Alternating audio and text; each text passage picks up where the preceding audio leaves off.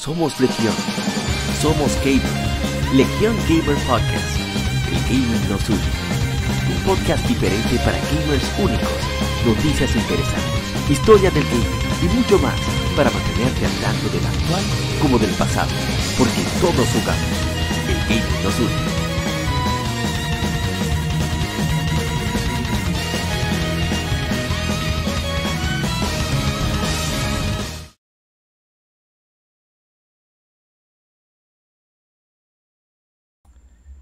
¿Qué tal, colegas gamers? Gracias por acompañarnos en este episodio número 130. Bueno, gracias por acompañarme en este episodio número 130. Soy Yapa, como siempre, privilegio que nos acompañes. Recuerda que este es un podcast de videojuegos en el cual hablamos de actualidad, así como de juegos retro, le damos mi importancia, pero enfocado sobre todo en títulos de origen nicho, de, de, tema nicho, ya sean japoneses, eh, RPG japoneses, juegos de acción, juegos que quizás no son tan populares. No es que descartamos los populares, pero nos centramos más en los aquellos que son poco más, eh, digamos, menos propensos a, a personas que prefieren lo, digamos, lo, que están pidiendo cambio de dificultad en, en Elden Ring y demás, ese tipo de cosas. No, mentira, es broma. Pero nos centramos más en eso, en juegos de corte japonés, RPGs, hack and slash, plataformas, aventuras, etcétera, etcétera. Así que espero que disfrutes de este podcast, ya sea que lo escuches en diferido en vivo, transmitimos a través de YouTube y eso lo publicamos en, directo acá. Así que espero que, sea de tu agrado. Bien, entonces arrancamos inmediatamente con eh, lo que tenemos para hoy. Vamos a hablar sobre varias cosas, muchas informaciones. y Atlus presentó un juego nuevo, Capcom y también, aunque es más una recopilación, etcétera, etcétera, Nintendo hizo una adquisición después de decir como que no iba a adquirir estudio, así que hay mucha información interesante en lo que sería el Game Informe. Pero antes vamos a hablar acerca de lo que hemos viciado durante esta semana, que es ya una tradición. Así que de nuevo, gracias por acompañarnos. Nuevamente soy Yapa y espero que disfrutes de nuestro podcast. Somos Legion, somos gamers. Legion Gamer Podcast. El gaming nos une.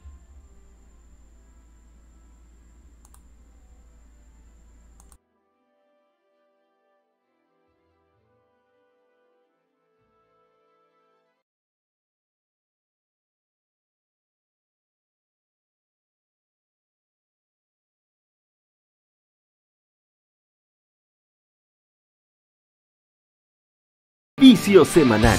Comentamos los títulos y demos que jugamos recientemente.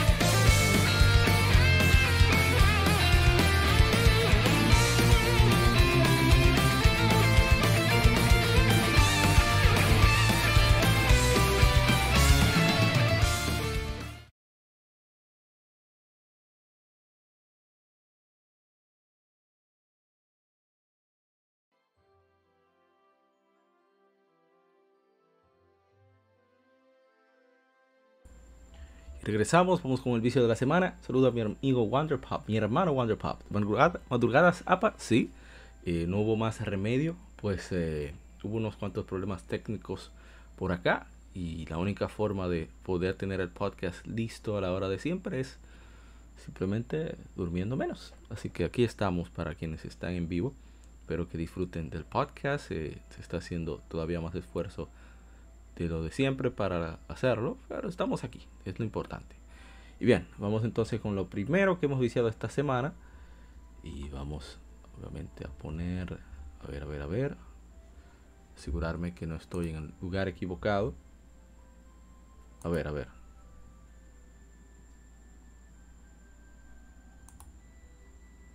Ok, ahora sí. Entonces aquí vamos Y lo primero que viciamos durante esta semana, que, tuve un antojo fuerte, debo admitir, eh, me dio por, por jugarlo, pues Dragon's Crown. Dragon's Crown pues es uno de mis juegos favoritos, eh, hecho por Vanillaware, publicado por Atlus. Y qué decir, yo he hablado mucho sobre este juego durante estos 130 episodios que hemos, llevado y, para mí es de los mejores juegos de la generación, de la octava generación, salió para PlayStation, bueno, de la séptima y octava generación, salió tanto para PlayStation 3 como para PlayStation Vita. Esa es la versión que saliera para PlayStation 4, llamado Dragon's Crown Pro. Saludos a mi hermano Karlak. ¿Cómo está Karlak? Y, bueno, ¿qué decir? Este juego que está hecho en 2D con un, engine, un motor que hizo Vanillaware especial precisamente para poder llevar a cabo su trabajo artístico. Tienen haciendo esto desde la época del Dreamcast intentando sacar este juego que originalmente viene de otro que hicieron para Sega Saturn llamado Princess Crown, que está disponible para PSP, para quien quiera consultar ahí. Y este es un juego eh, ya basado en, el famoso Dungeons and Dragons, que el primero que hiciera Capcom, el creador de este juego, George, eh, Dios mío, se me, olvidó, se me olvidó el, nombre del director, se me borró. George Kamitani. George Kamitani, que es el fundador de Vanillaware, director de este juego, pues eh, decidió retomar la idea y llevarla más allá. Era artista en Capcom, si no me equivoco. Oh, está la querida Shan. ¿Cómo estás, Shan? Entonces ahí está, George Kamiten, el director de, God of, eh, Dragon's Crown Pro.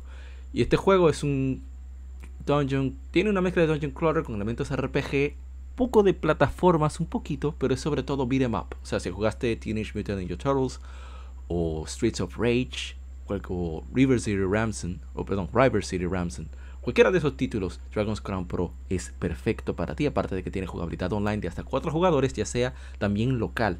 Y cada personaje tiene sus propias estadísticas, especialidad, movimientos, técnicas, tienes, tiene misiones secundarias para tú obtener más eh, puntos para mejorar tus habilidades, etcétera, etcétera. Tiene un muy buen nivel de dificultad, mucha rejugabilidad y es un juego que yo adoro. Voy a poner un poco más del gameplay.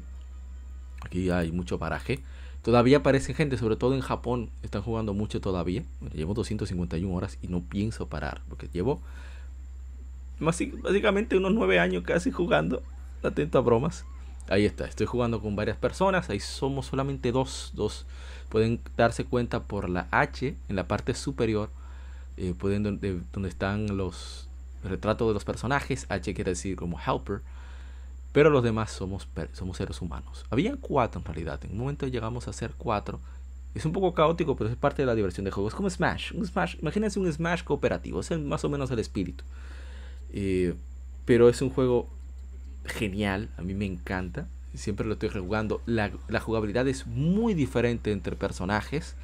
Por ejemplo, el mago tiene más ataques a distancia. Tiene las cosas son más medidas. Debes cargar tus puntos hay, una habilidad que te permite, incluso después que ya alcanzas el máximo de puntos, aumentar el poder de los ataques. Y eso se, se, puede notar por el tamaño de los hechizos, a diferencia de cuando se hace normal cuando no.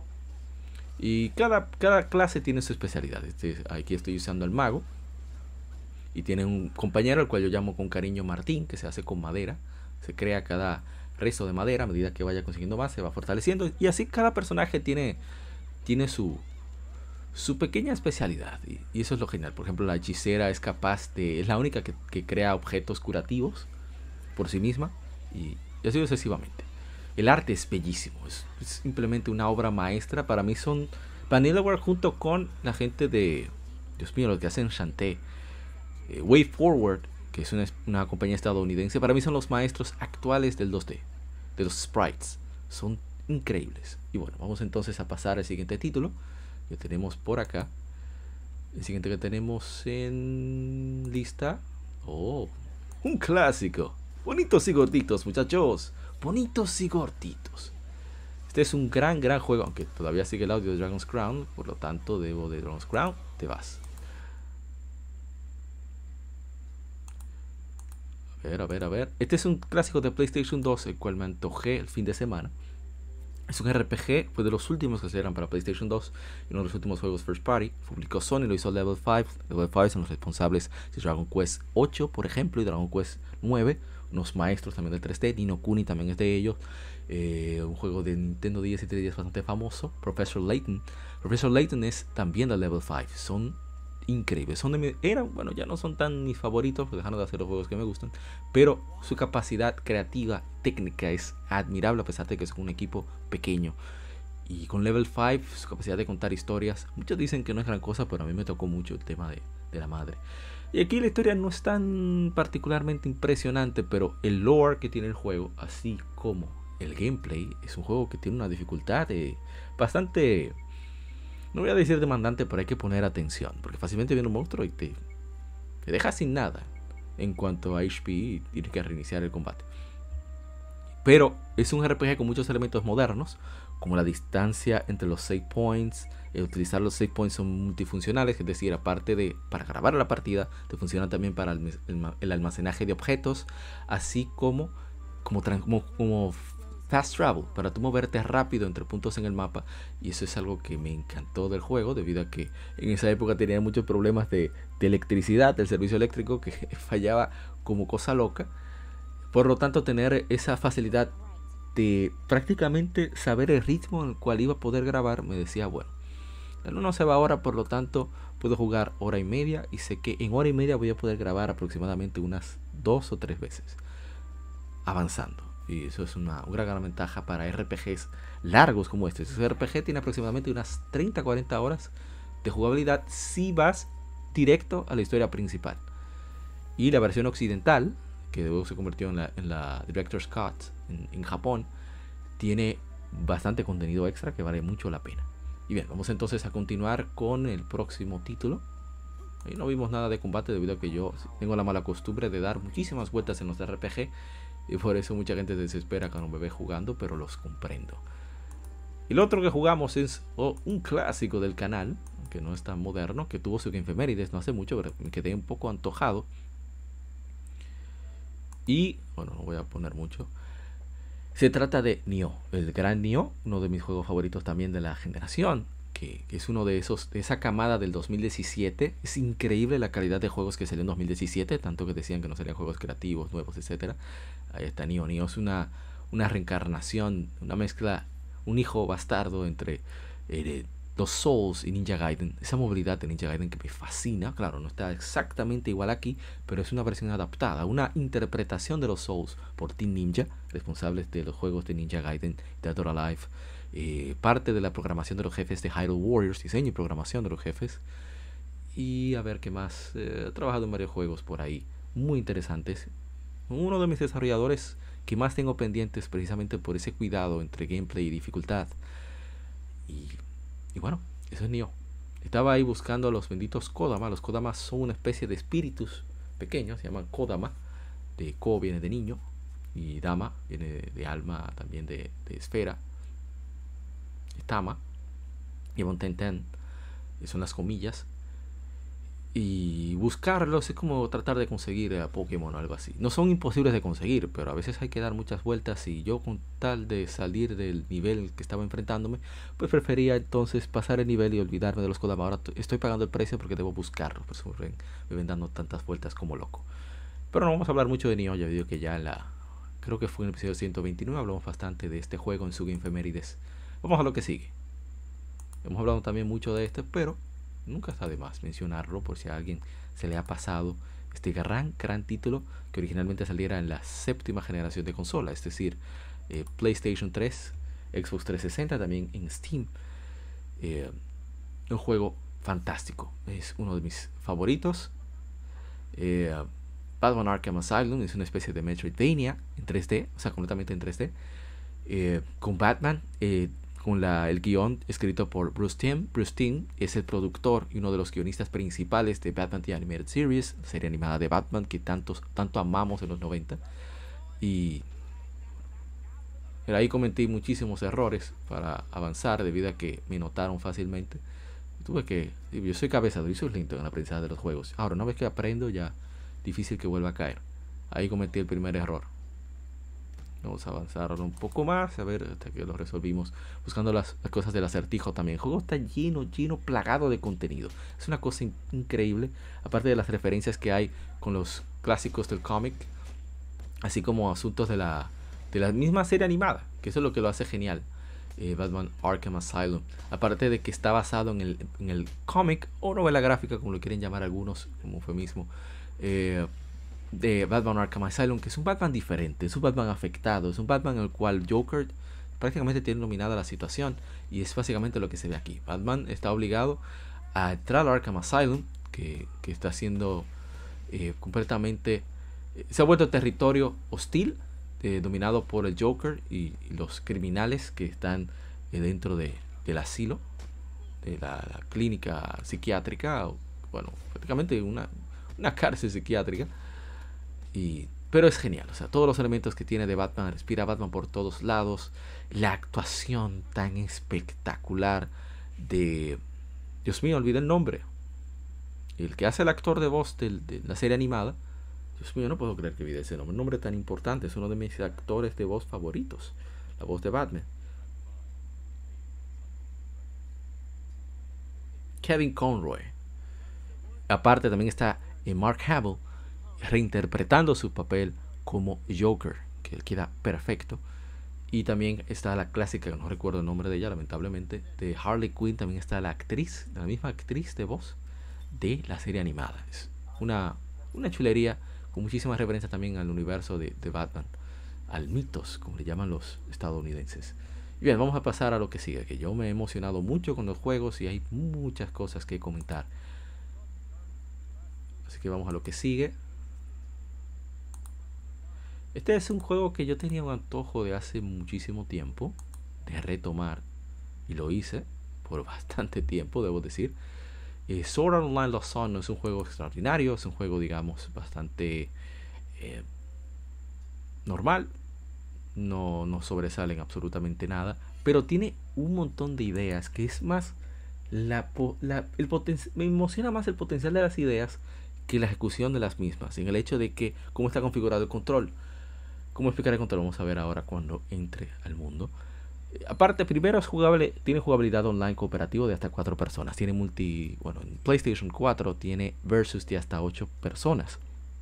Aparte de eso, eh, ¿Cómo está configurado el control? Tú puedes volar, puedes flotar si le das a los laterales. Puedes volar si le das al botón de arriba, o sea, al direccional de arriba, vuelas. Entonces puedes cambiar la, eh, velocidad y la dirección y tiene y puedes también simplemente dejar de volar y presionas abajo en los direccionales.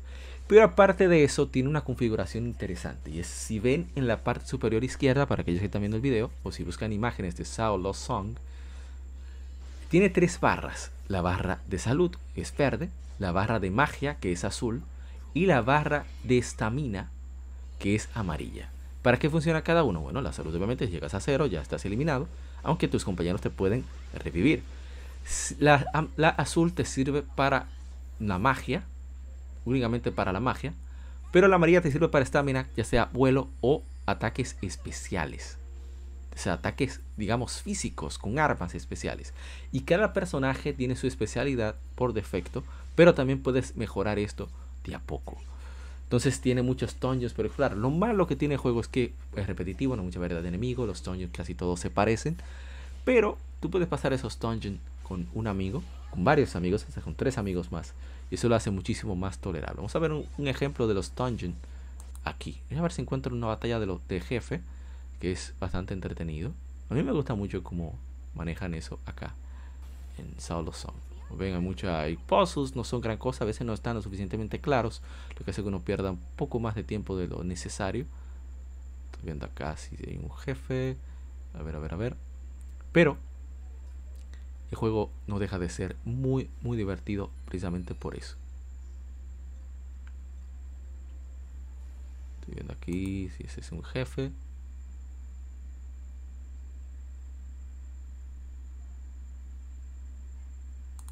Creo que aquí hay uno. En fin, eh, es un juego que no sé si decir que lo recomendaría a todo el mundo, pero creo que deberían de probarlo y ver si pueden tolerar algunas de las de las de los desperfectos que tiene, porque tiene muchos desperfectos. Pero es un juego entretenido y al final los juegos son para eso, para pasar un rato agradable. Bien, vamos entonces a pasar al siguiente título. Bueno, el stream completo pueden verlo en nuestro canal de YouTube. Pueden darse la vuelta por ahí caso de que tengan curiosidad. Bueno, el siguiente es uno que, me fascina, aunque lo estoy retomando de a poco porque tengo que repensar varias cosas al momento de, jugarlo. Y se me hace un poco más pesado por eso, debido a que tengo que lidiar con aspectos específicos en el juego ahora mismo. Eh, es que tengo que enfrentar jefes con turnos limitados. Eso me, bloquea por completo cuando hay turnos limitados de por medio. Pero en fin, eh, Dragon Quest 11, qué decir, una obra maestra, uno de los mejores RPG de la historia, en mi opinión, de los mejores juegos de la historia, en mi opinión, de los visuales más bellos de la octava generación de consolas, en mi opinión.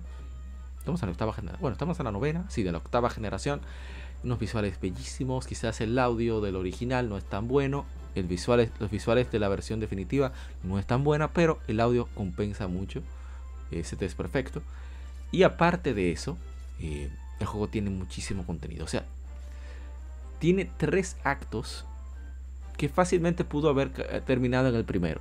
Pudo haber terminado en el segundo, pero tiene otro acto con muchísimo contenido. Y la verdad es que el juego tiene, juega mucho con los sentimientos en ese sentido. De buena manera. ¿eh? Y ahí estoy simplemente haciendo uno de los extras. Explorando un mundo. Yo chequeo cada esquina. soy desesperante de ver. Jugando, sí. Y qué decir, ya he hablado muchísimo de Dragon Quest 11. Súper recomendado. Quien no le ha jugado, que le dé un chance en el sistema que sea. Está en Xbox One, eh, la versión definitiva. A mí la versión definitiva está, está en Nintendo Switch, en Steam y en PlayStation 4. Pero en PlayStation 4 en Steam está la versión Vanilla, que es la que tiene mejores visuales. Y ya eso dependerá de ustedes que deciden optimizar. Vamos entonces a lo que sigue. Que sería nada más y nada menos que el último de la tanda del, vicio de la semana. No he podido jugar todo lo que he querido jugar, aunque me he dado bastante vida, debo admitir, en cuanto a vicio. Ha sido bastante variado. He estado probando unas cuantas cositas para ver si podemos ampliar un poco lo que cubrimos en efemérides. Y jugamos Sleeping Dogs Definitive Edition. Mira, Sleeping Dogs, lo he dicho muchas veces, al principio no me llamaba mucho la atención porque siempre me hablaban, no, porque es como Grand Theft Auto, no, porque es como Yaxa. Y la realidad es que tiene un poco de ambos, pero también tiene su propia identidad. Tiene mucho de sí. Por ejemplo, tienes misiones de bandidos, tienes misiones de policía, y esa dualidad de estar, entre el bien y el mal, pero son igual de brutales, ¿eh? Ambos son igualito de brutales, así que no veo cuál es la relevancia de que sea uno u otro. Pero hay cositas que me molestan un poco. Por ejemplo, por ejemplo, bueno, debo hablar un poco de las bondades antes de. El gameplay es muy sólido, es muy bueno, tiene bien trabajado tanto el gameplay de combate mano a mano como la parte de disparos. Quizás no está tan tan tan pulida como Grand Theft. Lo que no tiene tan pulida como Grand Theft es la parte eh, de conducción. La tiene mucho mejor que Jaxa, por ejemplo. Aunque no he jugado ni el 6 ni el Kiwami 2. Pero sí está mucho mejor que Jaxa 5, por ejemplo. Eh, pero la interacción en el mundo, no estoy hablando de las cosas por hacer, sino la interacción que tienes con NPCs o la loca de las misiones. Misiones son no tienen la variedad de Jaxa ni de Grand Theft Auto. En Grand Theft Auto, en Jaxa, la mayoría de misiones secundarias o alternativas son para tú morirte de la risa. Aquí no tanto. Aquí hay un toque de seriedad que, no se equilibra pero ya eso es preferencia personal. Eso no es un defecto del juego, sino una característica del juego. Lo que sí yo podría considerar un desperfecto es las, las recompensas del combate. O sea, aparte de la cantidad de combos o de ese tipo de cosas. Bueno, en, en Grand Theft Auto, si tú eliminas a un delincuente, un matón o, un peatón o lo que sea, tú obtienes dinero. Aquí tú no obtienes absolutamente nada, simplemente el placer de tú darle un tablazo, de tú sonar durísimo a al, que, al contrincante, a quien sea a quien te enfrentes, a quien sea que golpees. Y eso para mí no es tan tan tan divertido, no, es, no recompensa el combate. En Jaxa siempre obtienes, ya sea que en Jaxa 0, por ejemplo, obtienes dinero, o obtienes experiencia, lo normal en un RPG. Y eso era lo que esperaba. Otra cosa que me molesta del juego es que para tú aumentar la salud, tienes que conseguir unos altares que están regados por el mapa. Y eso Mm, al principio es entretenido, pero después deja de ser divertido. Ya dejé de, buscarlos, para ser sincero. Pero ni modo. Pero es un buen juego, ¿eh? Y aparece a unos precios que no tienen sentido por la gran calidad que tiene este juegazo. Es un muy buen juego. Lástima que no le hicimos caso a los gamers, como siempre, que queremos que juegos originales, juegos buenos y demás. Pero no le hicimos caso en absoluto. Ahí estamos haciendo misiones de policía yo creía que había que seguir al, motorista, pero no, solamente a este señor que sabe pelear. Miren cómo se cubre. Entonces tiene que. Eh, funciona parecido a Batman, a los sistemas de Batman Arkham. Tienes un botón de ataque, un botón de, counter, un botón para agarrar. En Batman se utiliza para la capa, pero es muy similar. Y pero lo que me gusta es que es responsivo. O sea, si tú puedes seguir atacando y hasta que el golpe no llegue, tú puedes hacer el counter. Y eso debo decirle, debo, debo darle mis, eh, eh, debo tomarlo como, como algo positivo e, ese elemento. Que Batman a veces es un, un poquito, un poquito más complicado. No complicado, no más complicado, un poco más incómodo, esa es la palabra. Pero es un gran juego. Y Sleeping Dogs, la Definitive Edition, que está tanto en Xbox como en PlayStation y obviamente en, PC. Así que si lo ven por ahí en oferta, dice Wonder Pablo, es verdad. Si lo ven en oferta, pues eh, denle un chancecito, que siempre le digo, yo no creo que pague 5 dólares por este juego. Y siento que está fea la compañía. Lo publicó Square Enix, pero lo desarrolló United Front Games. United Front Games es una empresa con un talento increíble. Lo digo porque ellos hicieron también eh, Nation Racers de PlayStation 3. Eh, bueno, junto con Sony San Diego, Sony San Diego que hacen MLB The Show, Major League Baseball The Show, el juego de béisbol. Que uh, eh, United Front Games, o sea, hacer Mod Nation Racers, que es excelente, la, de PlayStation 3, y también hacer este juego que es completamente diferente, habla de, del talento, de versatilidad que tiene esa, esa desarrolladora. Dice Nintemax, pero ¿qué son estas? Buenos días, República Dominicana. Bueno, era o hacíamos eso hoy, hacíamos esto hoy, grabamos hoy, o no grabábamos. Porque mañana está difícil. Yo prefiero editar mañana y no tener que grabar. Pero sigamos. Y ya con esto culminamos lo que sería el Game Informe. Pues dije Game Informe. El vicio de la semana. Vamos a pasar inmediatamente al Game Informe. Así que gracias por acompañarnos. No te muevas.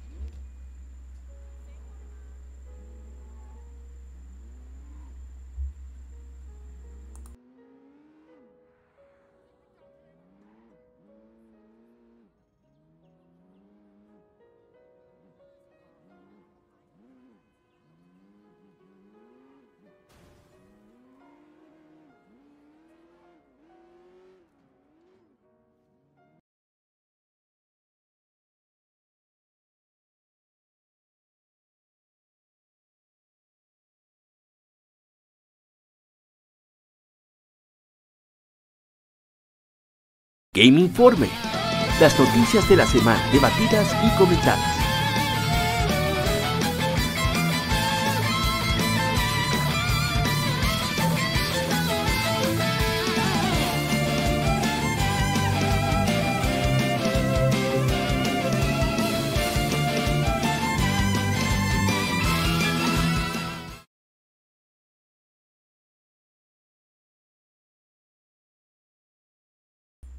Y estamos de vuelta. Vamos ahora con el Game Informe. Y si no sorpresa, me alegro que siga adelante. Sí, no hubo de otra. Nintemax, mi querido Nintemax. Y bien, vamos entonces con directamente con las informaciones. Aquí vamos. A ver, aquí. Y como siempre, nuestra fuente principal de informaciones es gematsu.com. Es una página estadounidense. Eh, Sal Romano es el único que maneja esta página.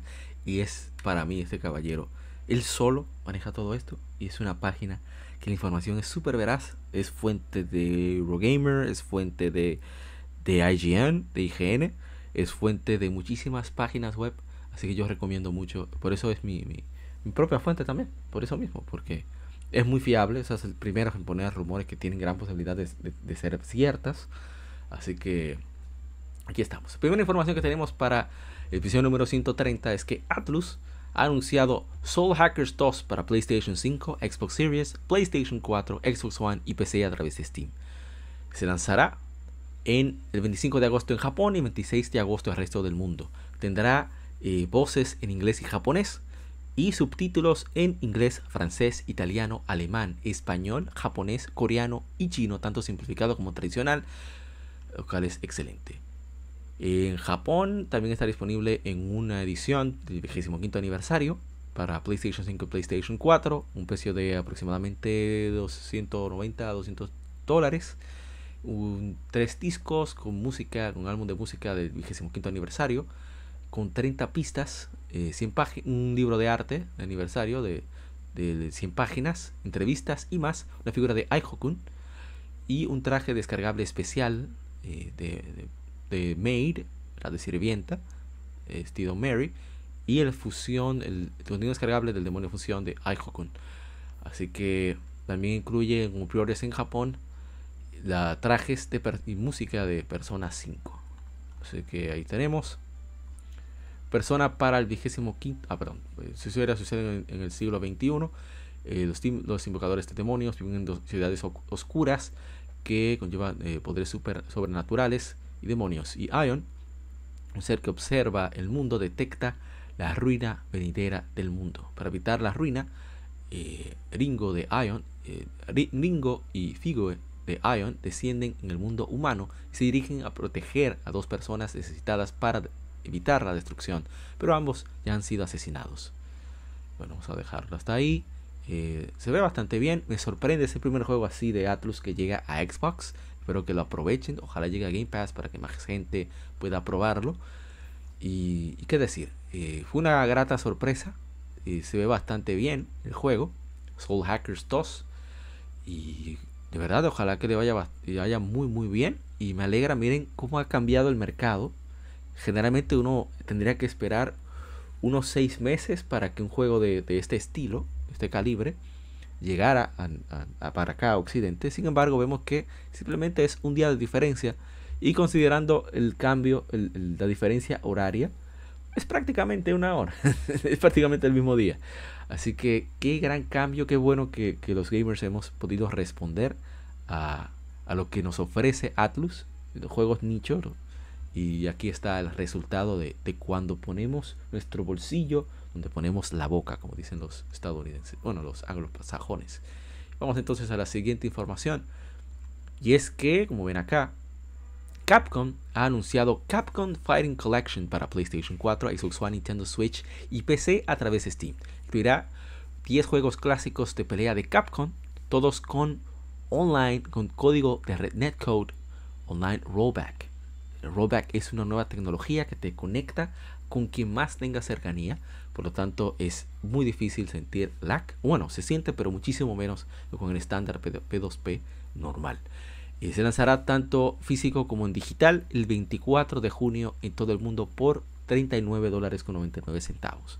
La lista de juegos incluidos son Stalkers, The Night Warriors, Night Warriors, Stalkers Revenge, Vampire Savior, The Lord of Vampire, Vampire Hunter 2, Darkstalker's Revenge, Vampire Savior 2, The Lord of Vampire, Red Earth, Cyberbots, Full Metal Madness, Super Gen Fighter Minimix, Super Puzzle Fighter 2 Turbo y Hyper Street Fighter 2.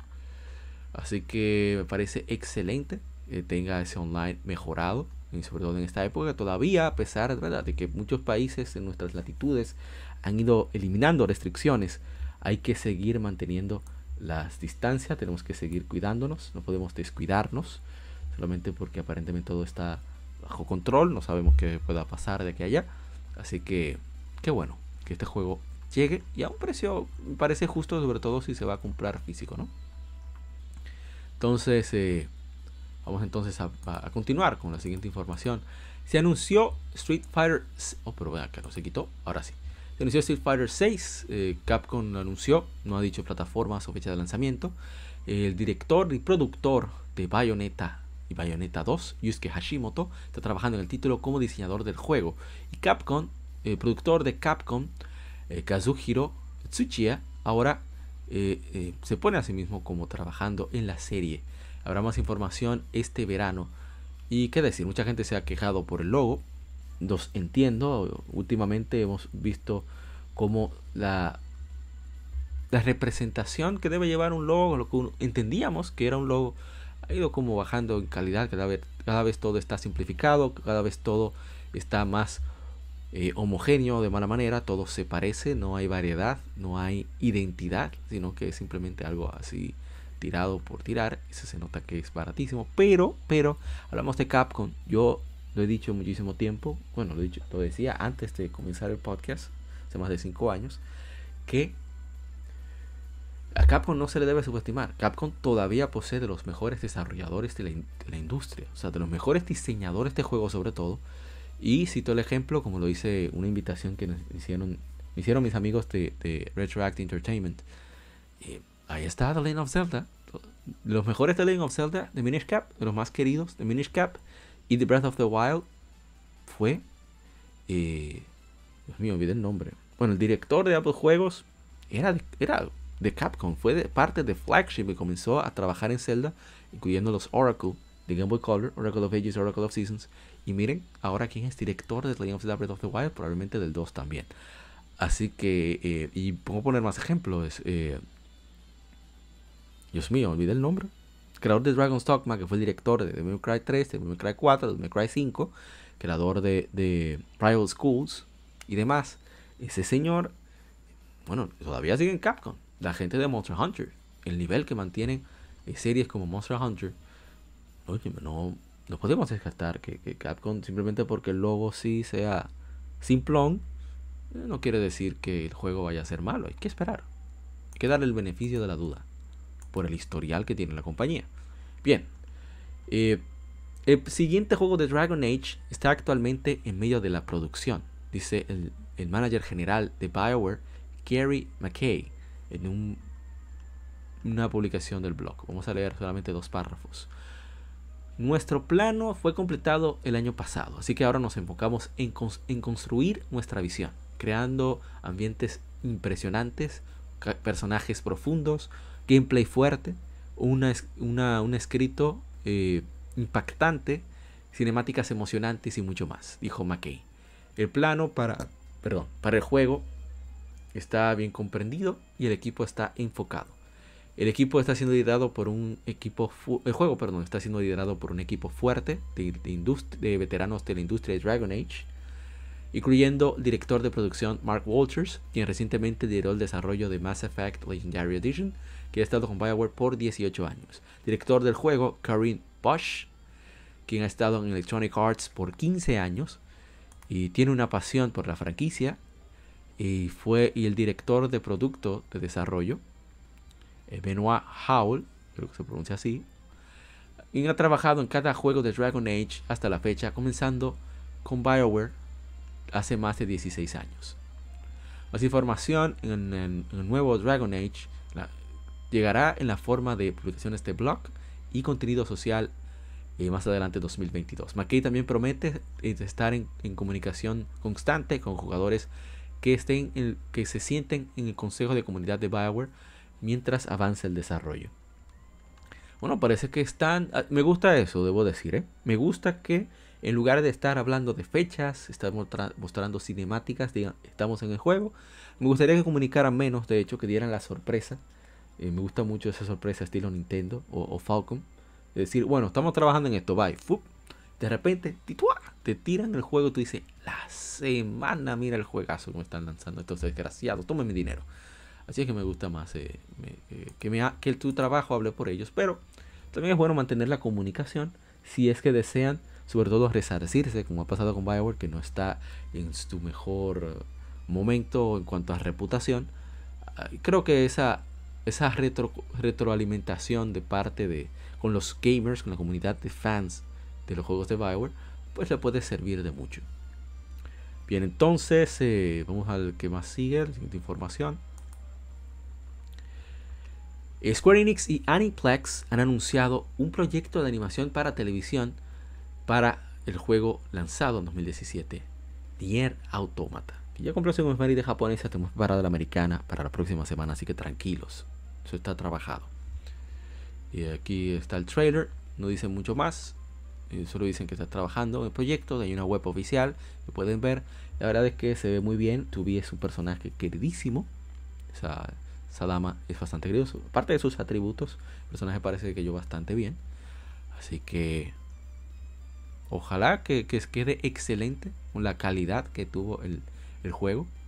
Que eh, Yokotaro, pues como dicen popularmente, mi hermano de, Gamecast, Ariel Sánchez, fundió con, el guion de ese juego y, quedó excelente. Así que vamos entonces a, a lo que sigue. Que es, sobre Nintendo. ¡Nintendo! ¡Woohoo! Miren interesante, Nintendo no iba a adquirir estudios, claro, habló de no competir, yo tergiversando las palabras, solo dijo que no iba, no iba a competir con ese relajo de adquirir estudios. Nintendo adquirirá 100% de las acciones de la desarrolladora de videojuegos SRD, SRD. Anunció la compañía. Esta adquisición se espera que se cierre el primero de abril. SRD o SRD ha estado eh, íntimamente involucrada en el desarrollo de juegos de, software de juegos de Nintendo por casi cuatro décadas y tiene una oficina dentro del centro de desarrollo de Nintendo en Kyoto. Según Nintendo, la adquisición servirá para fortalecer la base de manejo de administración, bueno, debe ser administración, de SRD para asegurar la disponibilidad de recursos de desarrollo de software para Nintendo, así como para facilitar una mejora anticipada en la eficiencia de desarrollo de software. Una compra inteligente de parte de Nintendo es muy similar a la adquisición de Nixon de parte de Sony para mejorar los porteos de PC, por ejemplo, así como las herramientas de desarrollo que han adquirido, que han desarrollado y que la experiencia que tiene Nixon en juegos como Rise of Tomb Raider o el mismo God of War. Entonces SRD es para simplemente para eso. Quizá vamos a ver que los juegos salgan más rápido, que haya menos errores, etcétera. Fue la decisión de esta compañía porque son compras más por motivos eh, técnicos que por motivos, digamos, creativos. Bien, entonces vamos a lo que sigue. nos quedan muchas informaciones todavía. ¿eh? Así que vamos a continuar. Eh, mucha información de Digimon tenemos.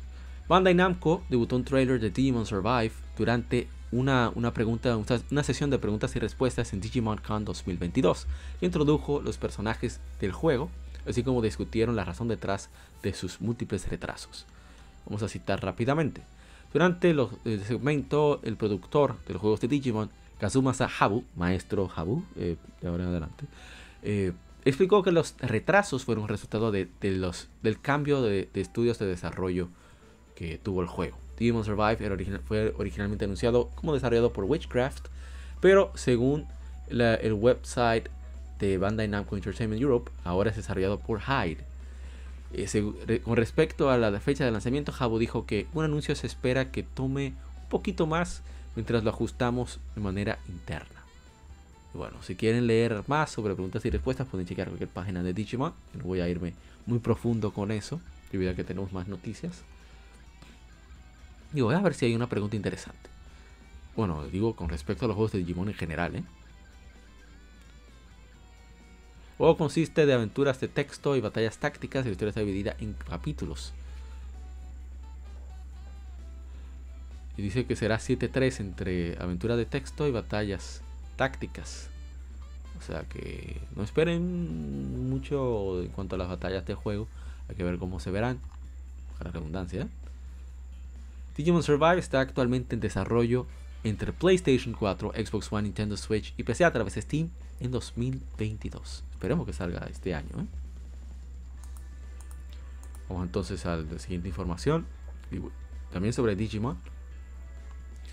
El siguiente juego de Digimon Story, que fue confirmado para diciembre de 2017 y se mencionó por última vez en septiembre de 2018, se mantiene en desarrollo. Sucederá en el mundo digital con una historia eh, basada en el tema de Olympus 12. dijo el productor de los juegos de Digimon, Kazumasu Habu, y lo confirmó durante la Digimon Con 2022. A ver, a ver, a ver si hay algo que diga. Bueno, no hay mucho más que diga al respecto. Y bueno, qué bueno que saber que todavía se mantienen, mantienen eh, por lo menos informando que el juego continúa. Tememos más a que se cancele o algo así, ¿no? Bien, seguimos. A ver, a ver, a ver. ¿Qué más tenemos? Eh, sobre Digimon también. El productor Kazuma Suhabu está positivamente considerando un port remaster o remake del Demon World original. Hemos recibido muchas peticiones para un port o remake del Demon World original, dijo Habu. Estoy citando de Matsu ¿eh? textualmente. Estoy positivamente considerándolo, pero al mismo tiempo también estoy pensando acerca de qué elegir: port, remaster o remake. ¿De cuál de ellos es mejor? Habu continúa: Si elijo port o remaster, entonces creo que sería muy posible. Si quieren un remake, tendríamos que pensar acerca de cuántos elementos, qué tantos elementos adicionales necesitarías incorporar al juego. Digimon World tiene un buen balance entre File Island, el escenario, y los Digimon que aparecen. Si agregamos un nuevo campo, por ejemplo, el continente Folder, o un nuevo Digimon, creo que eso podría tratarse como un nuevo producto en lugar de un remake. Parece muy bien eso.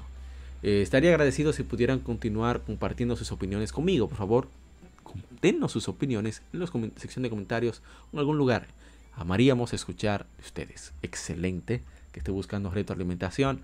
Eh, que digan los fans. Yo confío en lo que haga Habu. No puedo decir que confío mucho en los fans de Digimon, pero sí confío en lo que Habu al final haga con esas opiniones. Y bien, eh, se celebró el Pokémon Day el, bueno, el 27 de febrero, es el día de la Independencia Nacional aquí en nuestro país, nosotros. Y bueno, de Pokémon Company Game Freak han lanzado. Ah, primero, han lanzado la, actualización 1.1.0, Pokémon Legends Arceus, eh, nombrada Daybreak, que incluye una nueva investigación en un fenómeno que causa outbreaks, o sea, haya muchos Pokémon salvajes a través de la región de Hisui. La compañía también anunció la producción de una serie animada online producida por WIT Studio que sucede en la región de Hisui, que ha iniciado esta producción y se estrenará a finales más adelante en 2022. Y bien, seguimos con más noticias de los monstruos de bolsillo, como ven ahí. Y la Pokémon Company, desarrolladora Game Freak, han anunciado Pokémon Scarlet y Pokémon Violet para Nintendo Switch, que se lanzará a finales de 2022 en todo el mundo los juegos de Pokémon Scarlet y Pokémon Violet, los nuevos capítulos en la serie de Pokémon llegarán a Nintendo Switch a finales de este año. Con estos nuevos títulos, la serie de Pokémon toma un nuevo paso evolutivo, permitiéndote explorar libremente en un mundo ricamente expresado. Varios pueblos se mezclan con, con el área eh, silvestre sin fronteras Podrás ver a los Pokémon en esta región en los cielos, en los mares, en los bosques, en las calles, por todas partes. Podrás experimentar la verdadera dicha de la serie de Pokémon, la alegría de la serie de Pokémon, lo disfrute. Eh, batallando contra Pokémon salvajes con el fin de capturarlos, ahora en un mundo abierto, con los jugadores de cualquier edad podrán disfrutar. Eso son solamente imágenes eh, ¿verdad? Eh, conceptuales, hay que ver si el juego final se ve así. Bueno, lo presentaron en el demo. Entonces eh, los Pokémon iniciales eh, son Sprigatito, el gato eh, hierba.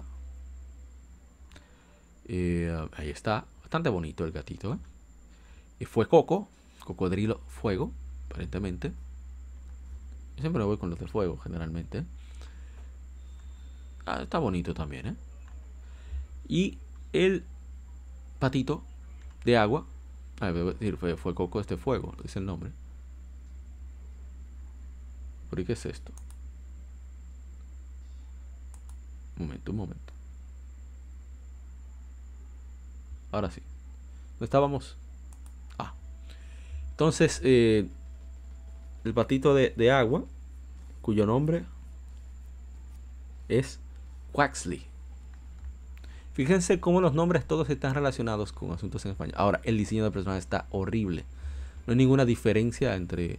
No sé qué afán es de igualdad así tan soberbio que, tienen ahora que hasta estos japoneses se han, dejado influenciar por eso, pero no tiene nada de gracia, en mi opinión. O sea, la única diferencia del balón de la hembra es la colita. Y ya. Eh, se ve horrible, en mi opinión. Pero, cada quien, ¿eh? cada quien. Es compatible con Pokémon Home y demás. Eh, no sé, puedo decir si el juego se ve mejor o peor. No lo sé. Lo que sí veo interesante es el hecho de que el juego está inspirado en nuestra madre patria. Y a mí nuestra madre patria, yo soy dominicano. En, en España. O sea, si ven, los nombres están en español. Yo creo que lo confirmaron ya. Eh, sites como Centro Pokémon y demás. Pero miren el estilo del ambiente, de las casas. Eh, miren las escaleras como están. Parece muy bien, parece excelente que hayan tomado en cuenta España como el siguiente lugar donde se realizará el, Pokémon, que se inspirará en el mundo de Pokémon. Está excelente. Bien, vamos entonces con la siguiente información. Y es que Tokyo Game Show 2022 se llevará a cabo el 15 de septiembre, desde el 15 al 18 de septiembre en la Maku Harimes en Chiba, Japón, como un evento físico tanto para negocios como para visitantes en general, por primera vez en tres años, y anunció la Asociación de Suplidores de Entretenimiento de Computadora, CSA. CESA. Eh, el 15 al 16 de septiembre serán días para, para negocios y del 17 al 18 de septiembre serán días públicos. ¿Estás escuchando E3? Eso es lo que debes hacer. Sin embargo, la admisión general estará disponible a partir de las 2 de la tarde, hora japonesa, en el segundo día de negocios. Aunque Tokyo Game Show fue llevado completamente como un evento online en 2020, como un híbrido de online y solamente presencial físico en 2021, el 2022 marca el retorno de un evento físico tanto para negocios como para visitantes en general. El tema para el Tokyo Game Show 2022 es Nothing, nothing stops gaming. Nada detiene el gaming. Me gusta, me gusta. Yo debería de robarme eso descaradamente. Nothing stops gaming. La Asociación de Supridores de Contentamiento del Computador explica. Eh, eh, en estos dos años, varios eventos divertidos desaparecieron de nuestra vida diaria, pero los juegos todavía eh, aligeraron nuestros días. Los juegos continuarán brillando, alegrando los días para todos, ahora y siempre el tema de este año implica esta fuerte determinación. Como en años previos, Tokyo Game Show 2022 se lanzará, lanzará programas oficiales en japonés con una interpretación en vivo en inglés.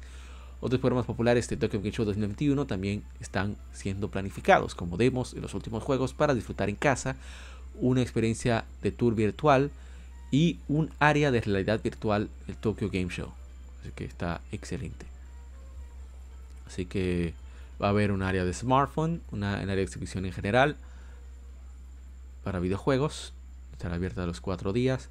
Igualmente el área de smartphone, la realidad aumentada y realidad virtual, a menos cuatro días. De área de juegos independientes, los cuatro días. Área de juegos escolares. Ah, pero esa área muestra escuelas de juegos para creadores. Ah, ok, ok, ok. Son juegos de gente trabajando. Eso está muy interesante. De juegos de, de estudiantes japoneses áreas de, mercancía, obviamente. Y a ver, de negocios a negocios, solamente los dos días. A ver. Eh, buscando negocios. O sea, eso, eso sería perfecto, por ejemplo, para, para Business Solution Area. Sería perfecto para editoras como Exit Games o NIS América. O cualquier otro. O el mismo Sega o el mismo PlayStation. New Stars Area para Asia, Europa del Este y Latinoamérica. ¡Wow! Miren qué interesante. Un área para mostrar eh, negocios que son, están surgiendo en la industria de los videojuegos, startups, estudios de desarrollo y servicios de varias regiones. Enfoque especial en lugares como Asia, eh, Europa Oriental y Latinoamérica para introducir excelentes compañías de esas regiones. Eh, a ver, una zona de Asia, ok. Brasil, vamos a ver los países Medio Oriente, en el caso de Asia, sureste asiático, sur de Asia. En el caso de Europa Oriental, Polonia, Croacia, República Checa, Rumanía y otros. Y en Latinoamérica, eh, incluye países latinoamericanos como Brasil, Argentina, Chile, Colombia, Costa Rica, México y otros. En cuanto a lo de negocios, para conducir eh, reuniones productivas en una atmósfera relajada, solamente los días de negocio, también programas de organización y demás. Está bastante completo Tokyo Game Show. Yo espero ver los resultados, lo que pueda lograrse aquí, que seguro veremos esos anuncios de, negocios concretados, concretizados, perdón, no, yo no sé si concretados concretizados, me dirán Intemax. Eh, quiero verlos, seguro lo veremos ya a mitad del próximo año cuando nos compete a nosotros, sobre todo cuando vayan a localizar algunos de esos juegos. Así que viene bueno el Tokyo Game Show 2022. Atlus llevará a cabo, esa es otra información, el Persona 25th Fest del 28 de mayo al 10 de julio en el Tokorozawa Sakura Town en Tokorozawa, Saitama, Japón, para conmemorar el 25 aniversario de la serie de RPG, anunció la compañía en el tercer episodio de, de Persona 25 Times.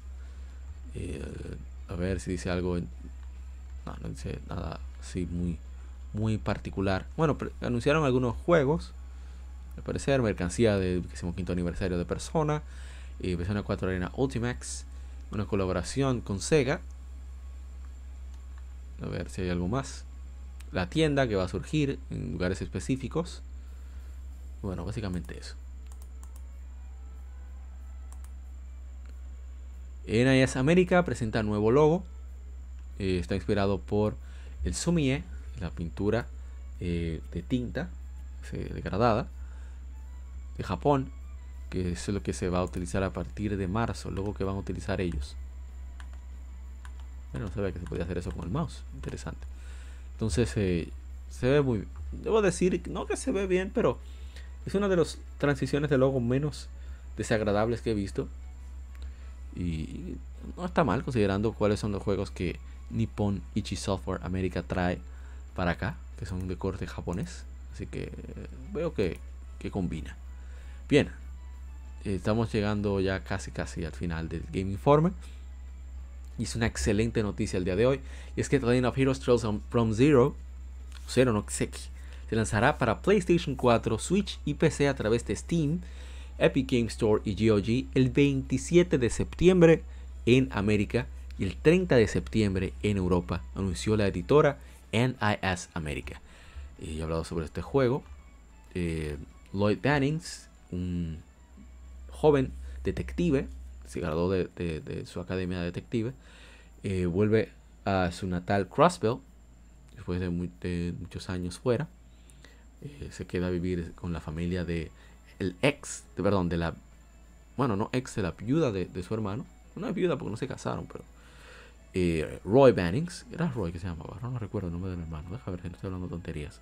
Bueno, en fin, llega al departamento de policía de Crossville, Crossville es una, es una ciudad, estado, que es, tiene, está en la frontera entre la República de Calvert, que es donde sucede Kuronoxeki, y el Imperio de Erebonia, que es donde sucede Trails of Cold Steel, o Senoxeki, donde están Rin y compañía. Entonces, en ese estado suceden muchas cosas que no se ven tanto en los demás Trails, mucha corrupción, mucho bajo mundo, mucha mafia, literalmente mafia, y muchísimas cosas eh, que la policía no necesariamente resuelve, se hace de la vista gorda en muchos casos. Entonces, para resolver problemas directos de la de la población, deciden instaurar lo que sería la Crosspell, me olvidé el nombre, Special, Special Support Section, o la sección de apoyo especial, que es para cualquier tipo de petición que tuviera la ciudadanía ya sea un crimen directamente o algo simple como rescatar un gato, pues ellos se encargan, haciéndole competencia a los bracers, pero la idea es sobre todo conocer qué realmente sucede con la población, pero en principio lo que están buscando es eh, limpiar un poco la, la, imagen pública de la policía de, de. Pero hay mucho más involucrado de, la corrupción, de esa, esa guerra fría que mantienen la República de Calvert y el Imperio de Erebonia. Así que yo les recomiendo que si tienen algunos de esos sistemas, PlayStation 4, PC o Nintendo Switch, que estén pendientes de este juego que es excelente. Este es el remaster que hicieron para PlayStation 4 hace un tiempo la gente de Nihon Falcon. Incluye contenido extra y muchas mejoras. Y lo hizo Falcon, la versión de PlayStation. La versión de PC lo está trabajando durante, fue el mismo que arregló los Souls Ace 8, creo que Ace 9 también. Así que pendientes a este juego, yo, ese es el único juego que yo tengo en pre-order. En todo el año, ese es mi pre-order. Así que no, puedo esperar a que llegue septiembre para darle y la madre a ese juego. Bien, entonces, vamos a la siguiente información. Y es que Capcom lanzará Resident Evil 2, Resident Evil 3 y Resident Evil 7 Biohazard para PlayStation 5 y Xbox Series en 2022, anunció la compañía. Los tres títulos incluirán elementos de última tecnología como ray tracing, alto eh, nivel de cuadros por segundo y audio 3D. Las versiones de PlayStation 5 también tendrán soporte del DualSense para retroalimentación áptica, el haptic y los eh, disparadores triggers adaptativos. Usuarios que ya posean Resident Evil 2, Resident Evil 3 o Resident Evil 7 Biohazard en PlayStation 4 o Xbox One podrán obtener la mejora para PlayStation 5 o Xbox Series sin costo adicional. Un parche de mejora también estará disponible sin costo adicional para usuarios de PC. O sea, excelente de parte de Capcom que esta iniciativa de traer esos juegos a la actual generación y sin libre, sin costo alguno para los usuarios que ya la tengan. Una agradable noticia es que el juego de acción de Kung Fu Sifu ha vendido un millón de unidades en sus primeras tres semanas de lanzamiento, anunció la desarrolladora Slowclap. El Sifu se lanzó de manera digital para PlayStation 5, PlayStation 4 y PC a través de la Epic Game Store el 8 de febrero y está, estará en físico para PlayStation 5 y PlayStation 4 el 3 de mayo. Así que me parece muy bien. Más de 10 millones de personas han jugado. Más del 45% de los jugadores han completado el segundo nivel eh, retador del juego. Más de 150.000 han ya dominado el Kung Fu lo suficiente para vencer a Yang, el antagonista principal del juego. Así que enhorabuena Slow Clap. Qué bueno que les ha ido súper bien. Lo merecen. Un juego de dificultad. Un juego que requiere prácticamente estudiarlo. Así que qué bueno que le ha ido tan pero tan bien. Vamos entonces con la última de la tanda. Episodio número 130. Y es que la editora Nintendo, la desarrolladora HAL Laboratory, que por cierto, eh, tenemos que hacer de su Game Inside a HAL Laboratory, a ver si se hace para el próximo año, eh, han lanzado un demo para Kirby and the Forgotten Land a través de la Nintendo eShop, así como un trailer de 6 minutos y dos comerciales japoneses. Eh, ya saben, si tienes un Nintendo Switch, tienes el deber moral de descargar ese demo y disfrutar de Kirby en un mundo mucho más amplio. Y, qué decir, eh, eh, tiene cooperativo, así que me parece muy bien. Ese Kirby se ve muy chulo. Yo espero que, que de verdad sea el, el, uno, el mejor Kirby de todos. Y, tiene modo, es un poco más difícil, por lo tanto, hay que aplaudirle por fin ese incentivo a, a HAL Laboratory. Me encanta cómo se ve el Kirby Carro, eso no tiene nada de sentido, pero es un destructor de universos, como he comentado anteriormente. Así que no me sorprende nada de Kirby. Y bueno, hasta aquí las Game Femérides para el episodio número 130. Vamos a pasar a lo que son las Game Femérides. Así que ya regresamos. Denos un momentico. Vamos a una pequeña pausa.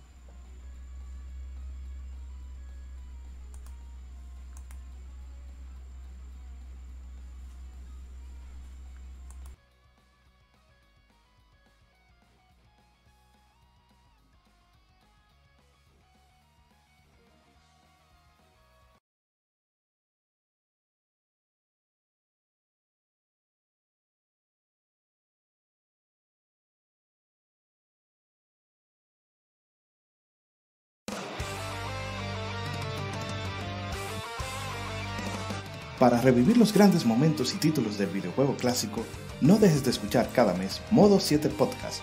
Ven y recuerda con nosotros entre análisis retro, datos y anécdotas la época dorada del videojuego. Sin micropagos ni pases de temporada, solo puro amor por el pixel y el polígono. Modo 7 Podcast, la retroaventura comienza ya.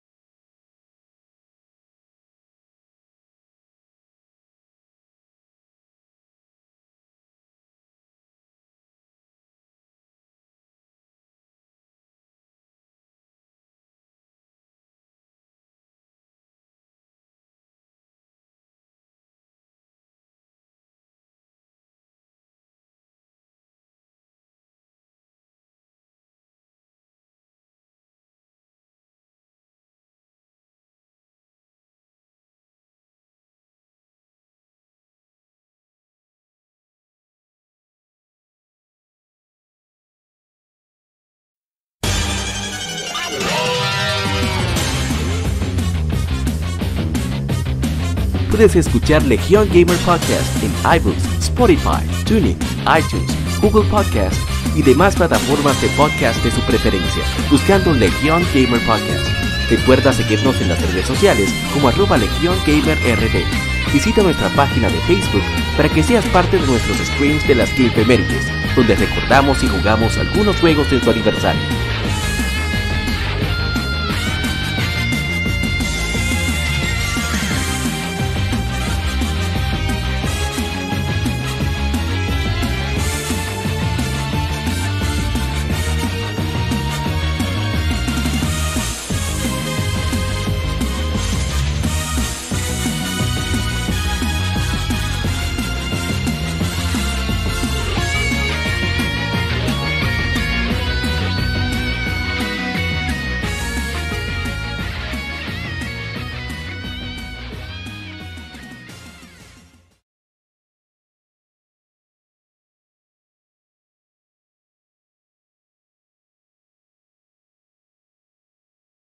Gamefemérides. Juegos y consolas de aniversario son comentados entre hechos y anécdotas.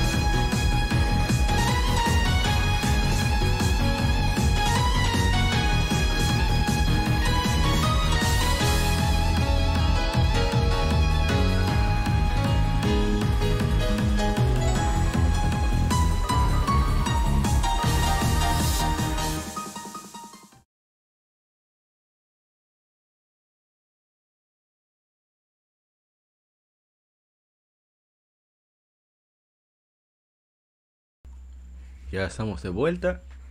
Y bueno, primero que tenemos acá, en Efemérides, es este jueguito. jueguito sencillo, ¿no? Que gana cosas. Un jueguito. Un jueguito normal. Y bueno, aquí en Efemérides, que como vamos, ya dijimos juegos que estuvieron de aniversario durante esta semana. Así que vamos.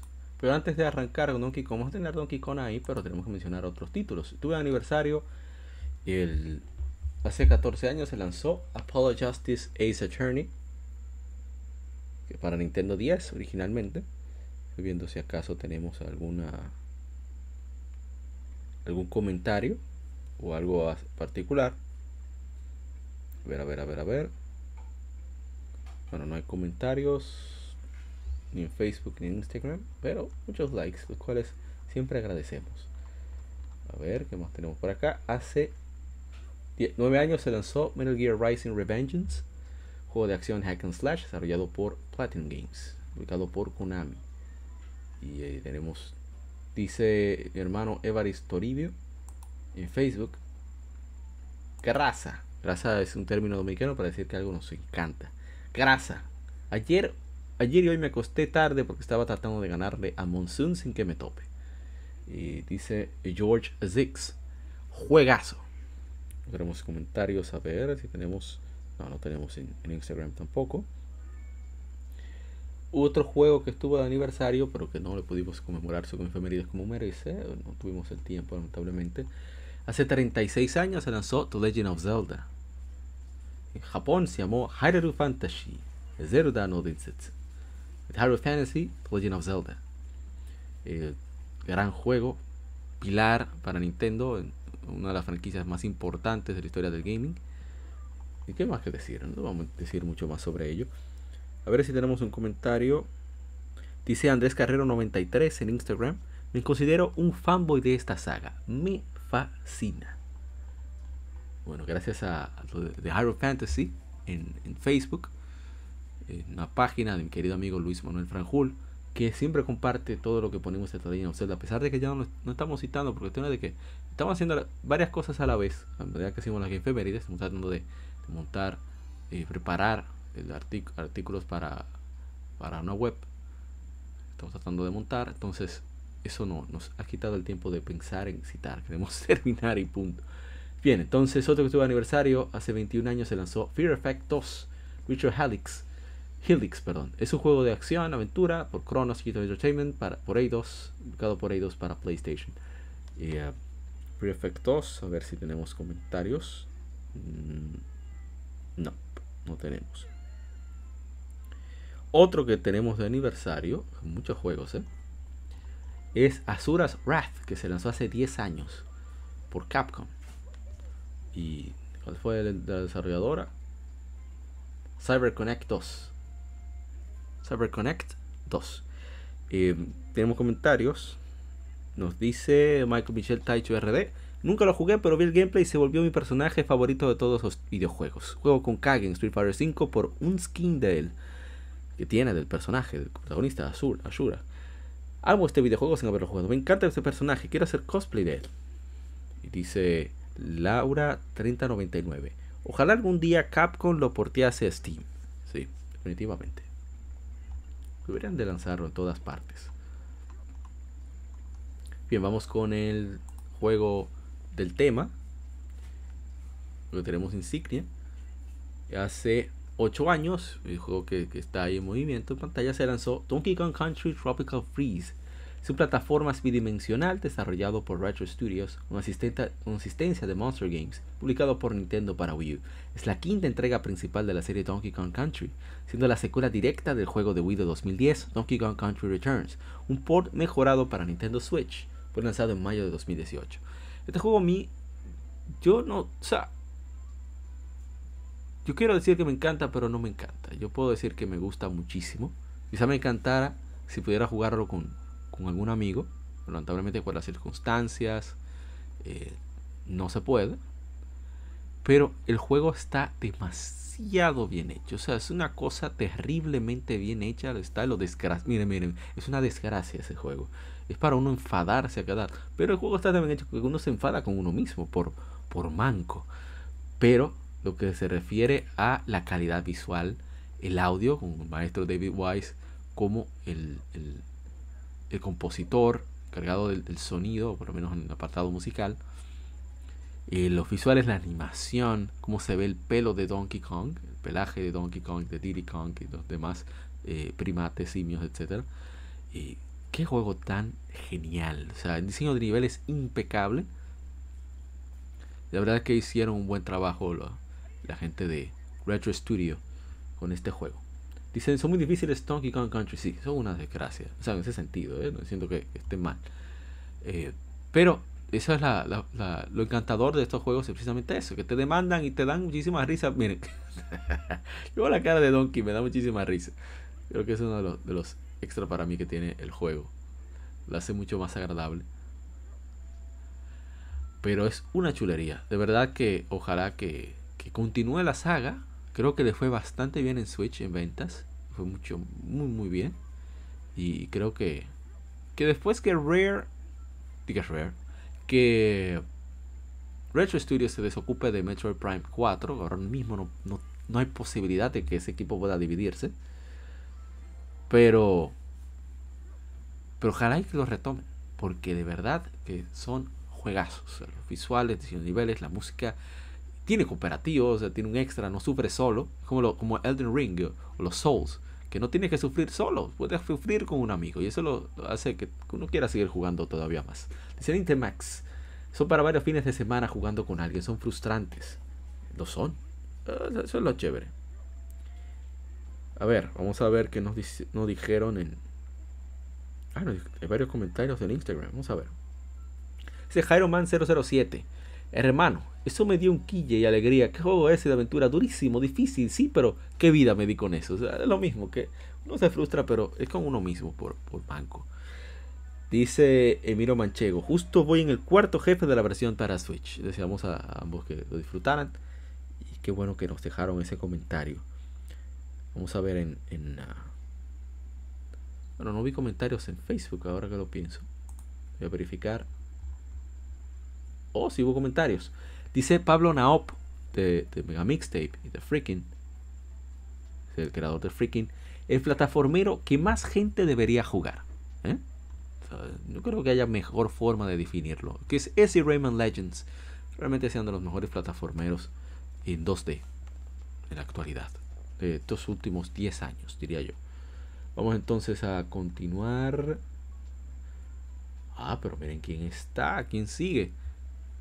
Vamos entonces a pasar de Donkey Kong Country Return, digo Tropical Freeze, a este. Y la verdad que para mí fue una sorpresa, nunca lo había jugado hasta ahora.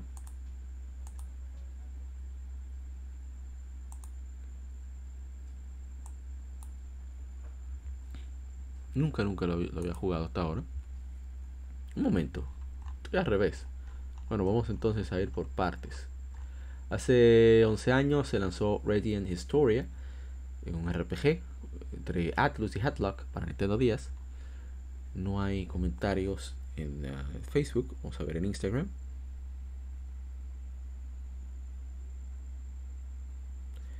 A mi hermano Kevin Cruz, Kevin Paneles en Instagram, sigan su podcast, su podcast llamado eh, Noveno Arte, que tuve el placer de hacer la, voz en off. Dice, yo tengo tiempo buscando la versión física de Remaster en 3DS. Este juego lo recomiendo a todo el que le gusta leer guiones limpios y las poses lo hacen todo mejor. Siempre ha recomendado mucho este juego, muchas personas también. Creo que Max lo tienes por ahí, ¿eh? Tienes una joya. Nintemax. Y bien. A ver. Hace 11 años se lanzó Bulletstorm. Bulletstorm, Bulletstorm, Bulletstorm, debe ser la pronunciación. Y a ver, a ver, a ver si hay comentarios de Bulletstorm. Esa música a mí me encanta, el tema de finanzas. Soy enfermo con eso. El maestro eh, es mi opositor de Streets of Rage. ¿Pide el nombre? Compositor de Streets of Rage. En fin. Eh, a ver. Ah, no se olvidé mencionar que hicimos lectura gaming eh, de Mario Kart 64. de su publicación. Lo leímos en vivo en este mismo canal de YouTube. Puedes chequearlo.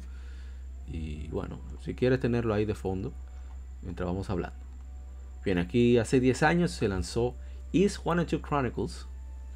Eh, fue desarrollado por Nihon Falcon para PlayStation Portable lanzado en América por Exit Games.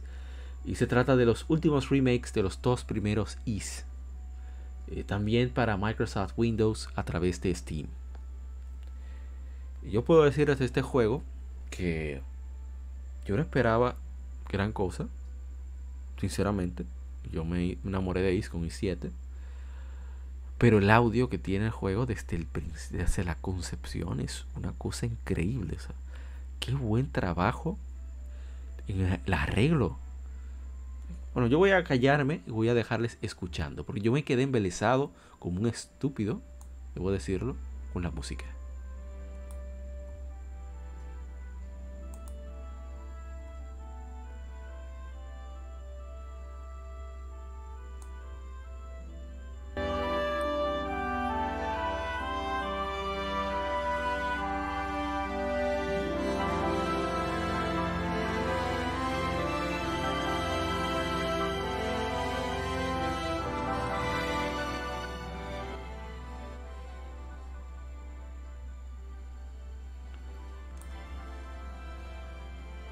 A bajar la música un poco, porque no, ¿verdad?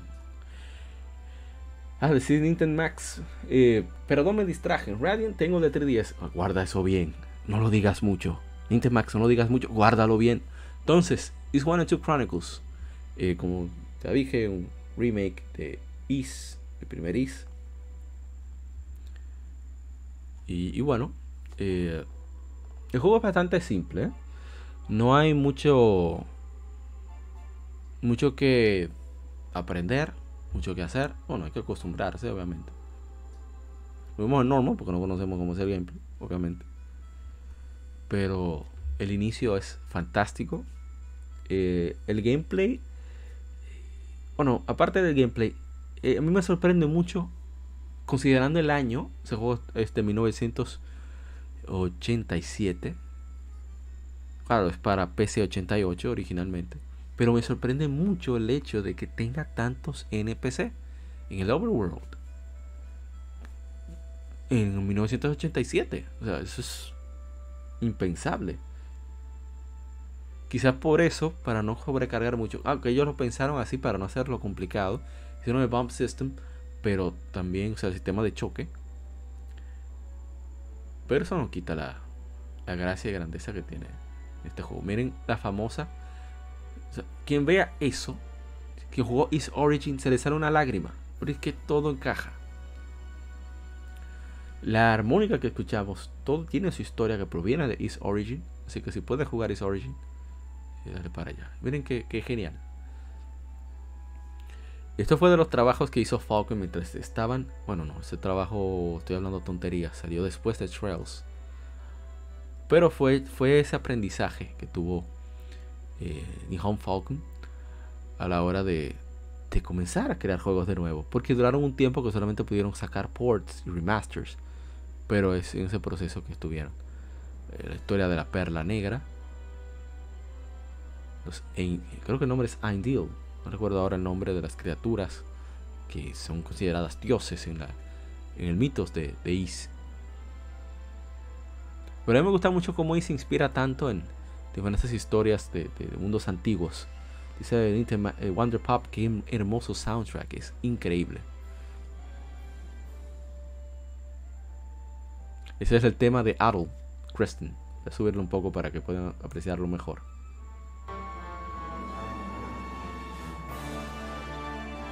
Es Adol Preston, o Adol, Adol también lo decimos algunos, que es eh, uno de mis personajes favoritos actualmente. Ahí vieron cuando le contaban historias, que se fascinaba cada vez, de ahí viene su curiosidad. Su papá, él lo reveló, no recuerdo en cuál juego. Ah, en el libro The Lost Sword, que conecta Is 7 con Is 9 es revelado que su papá era novelista. Él hacía recopilación de historias de diferentes pueblos para así crear, eh, ya sea plasmarlas en texto o crear sus propias historias. Pero también era, aparentemente era un guerrero, el padre de Adolf. Entonces Adolf siempre ha sido un niño curioso y desde que llegó en una forma de, profecía, en sueño, eh, tenía que llegar a ahí, a Ahí, Ice. Bueno, eso no es Is. Ahora mismo olvidé el nombre. Dios mío, qué memoria la mía. Ahí comienza ya el juego. Y. Bueno, después que termine la cinemática, voy a adelantar para que vean el gameplay para explicarles más o menos cómo funciona. Para que no les pase como a mí, que le tenía terror. No es tan malo. Es, diferente. Más generado de lo que debería, pero no está mal. Mira cómo está Adolf. siempre lo encuentran, ¿eh? es increíble lo de ese hombre. Bueno, aquí donde ya estoy dominando un poco más el gameplay. Fíjense, por ejemplo, cómo este juego tiene casas, tiene todos los elementos de un RPG básico. Estamos hablando de un juego que salió apenas un año después de The Lane of Zelda. Claro, esta es la versión hecha para PSP. Por eso tiene el soundtrack que tiene. La velocidad, bueno, no corre 60 cuadros por segundo, pero Obviamente tiene muchísimas mejoras, pero el hecho de que haya tantos personajes que están en el original de PC88 es impresionante en sí mismo. Ahí estoy yo hablando con la gente, que es mi maña, ¿eh? Tengo ese problema. Yo comienzo a hablar y habla, básicamente haciendo el podcast, pero en texto. bromeando. Vamos a ver, nos vamos por ahí a chocar después de explorar un poco. Ahí vamos. Ahí nos pusimos a subir niveles. Y la verdad es que es un juego simple, ¿eh? se puede jugar con una mano prácticamente. Miren, ese es el gameplay. Tú tienes que saber por dónde acercarte al enemigo, ya sea de manera frontal, que te hace daño a ti también. Pero la idea es tratar de buscarle la vuelta. eso trata el juego. Ese es el gameplay. Así de simple. No hay que ningún. Quizás después se agregue alguna magia.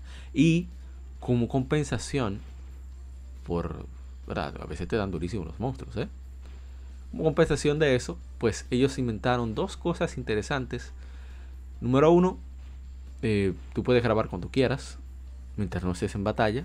Tú puedes, yo puedo ahí ponerlo, pausar, grabar, me voy y puedo retomar el juego. Lo segundo es precisamente que no hay pantalla, no hay cambio en la pantalla para el combate, a pesar de ser un RPG. Recuerden que Zelda no todo el mundo lo considera RPG. Yo lo considero un juego de acción-aventura con elementos RPG, pero no un RPG en sí. Aunque hay muchos elementos, por ejemplo, de los pueblos y, los NPC que sí. Pero este is, se considera un RPG de acción. Uno de los primeros RPG de acción. Y marcó ciertos estándares, por ejemplo, eso de la curación. Ese es el pionero en ese sistema.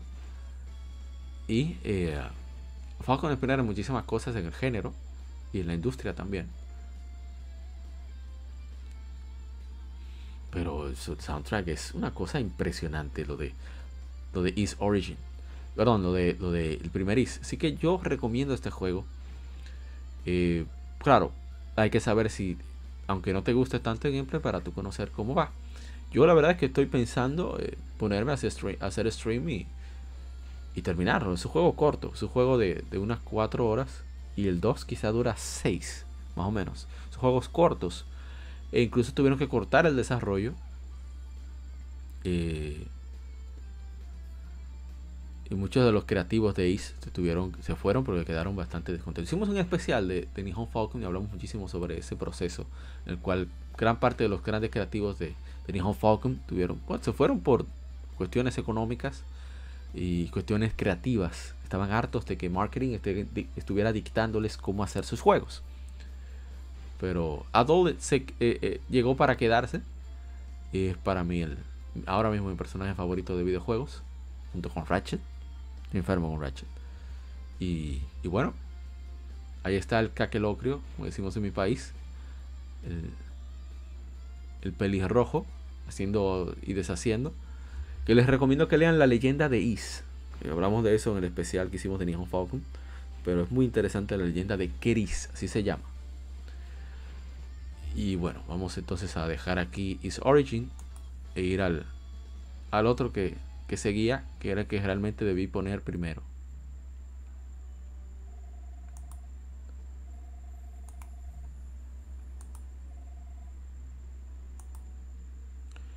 Bueno, que a lo que va poniéndose eso, vamos a buscar el, el audio. Yo duré bastante para empezar. Ahí está. Entonces, suena bastante bien i6, ¿eh? Bastante bien. Entonces vamos a buscar lo de i6. Ah, pero primero chequear, asegurarme de que no haya nada en Instagram.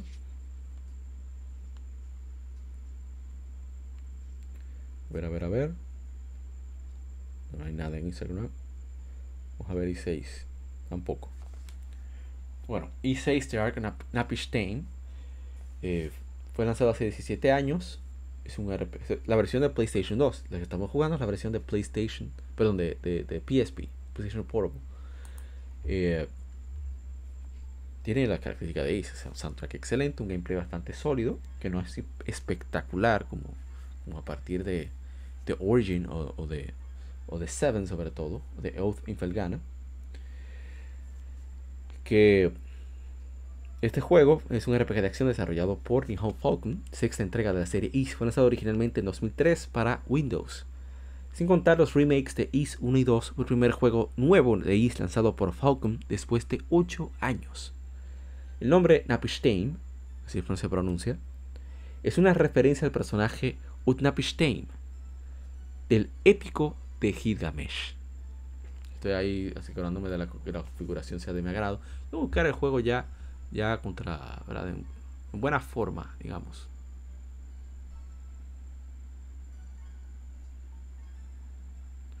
Poner ahí un poquito de combate. El combate es, es muy básico. ¿eh? No es un combate que vaya muy, muy, varía mucho, como lo hace, por ejemplo, eh, ¿cuál es? y de Oath gana. Aquí es bastante simple. Pero se trata, siempre se ha tratado de ser un juego simple. Ahora que se ha complicado un poco después de A7 con el Party System y, los, y el sistema de habilidades, de skill. Eh, lo malo de que este is no tiene, no te permite guardar cuando quieras. Si tiene quick save, pero no tiene ese esa salvaguardado permanente. Tampoco lo tiene The Oath Infelgana, lo cual me parece extraño. Ahí estaba yo tratando de acostumbrar la movilidad. Como ven, eh, se nota que es un port que no lo hizo Nihon Falcon. Este port para PSP se pierde mucho en textura, en muchísimas cosas que no, no vienen al caso. ¿eh? Eh, pero la manera en que, ¿sabes? personajes en sprites, mundo y jefes en 3D, me gusta bastante cómo funcionó. O sea, lo hicieron en Trails y lo hicieron también, obviamente, aquí con Is. Hasta hasta Origin of Infelgana. Pero después ya con i7 fue el primero completamente poligonal. Todo cambió radicalmente. Y, y qué decir. Tremendo, tremendo juego i6 Ark Napishtain. Y, bueno, ojalá que, le puedan dar chance. Está en Steam, en GOG, está en todas las plataformas. el, digamos, un juego remasterizado por el equipo contratado por eh, por Exit Games. Es un muy buen juego. Vamos entonces a continuar. Hay elementos, como dije, el port de PSP tiene muchos problemas. O sea, tú no puedes discernir detalles, incluso en los sprites. Es muy, muy difuminado las líneas de, de, los personajes. Entonces el 3D carece de los lo, lo, que está hecho en 3D carece de muchísima textura y lo cual le quita mucha vistosidad al juego. Claro, en la pantalla de PSP debe verse mucho mejor. Pero eh, es lo que hay. Y considerando, considerando, quitando i6, eh, eh, el PSP es uno de los juegos que más, una de las consolas que más juegos de is tiene, de todos, solo superado por PlayStation Vita. Y bueno, vamos entonces a continuar con el próximo. Digo, antes de continuar con el próximo, vamos a primero a ver cuáles son los juegos que siguen, ¿no? Y a ver si hay comentarios. Sé que este es el primer primero que creo que jugó eh, mi hermano Tower Devil.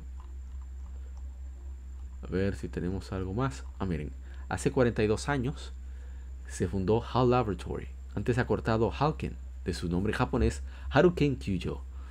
Es una desarrolladora japonesa de videojuegos, aunque independiente, ha tenido relación muy cercana con Nintendo durante su historia, es referida como una desarrolladora second party. Eh, el nombre de HAL proviene de que cada letra va después de, adelante de IBM, de IBM, HAL. O sea, H delante de I, A delante de B y L delante de M. Ya eso es todo, esa es la razón del nombre. Y el logo, Inutamago, que es eh, un perro, ¿verdad? empollando unos huevos, eh, proviene de... Eso se ha usado en 98, proviene de Shigesato Itoi, que por representar un encuentro inesperado que da nacimiento a algo nuevo. Eso un perro incubando, incubando unos huevos. Bien, también estuvo un aniversario de hace 27 años, se lanzó NBA Jam Tournament Edition. Ah, espera, creo que hay comentarios. No, no hay comentarios. A ver, ver por si acaso en Instagram. Si tenemos comentarios de lo de HAL, vamos a dejarlo pasar. Ah, mira, de ahí 6 nos dice la Halsama. Cariñosamente en mi coro interno lo conocemos como el Game Over 2.0. Eh, a ver.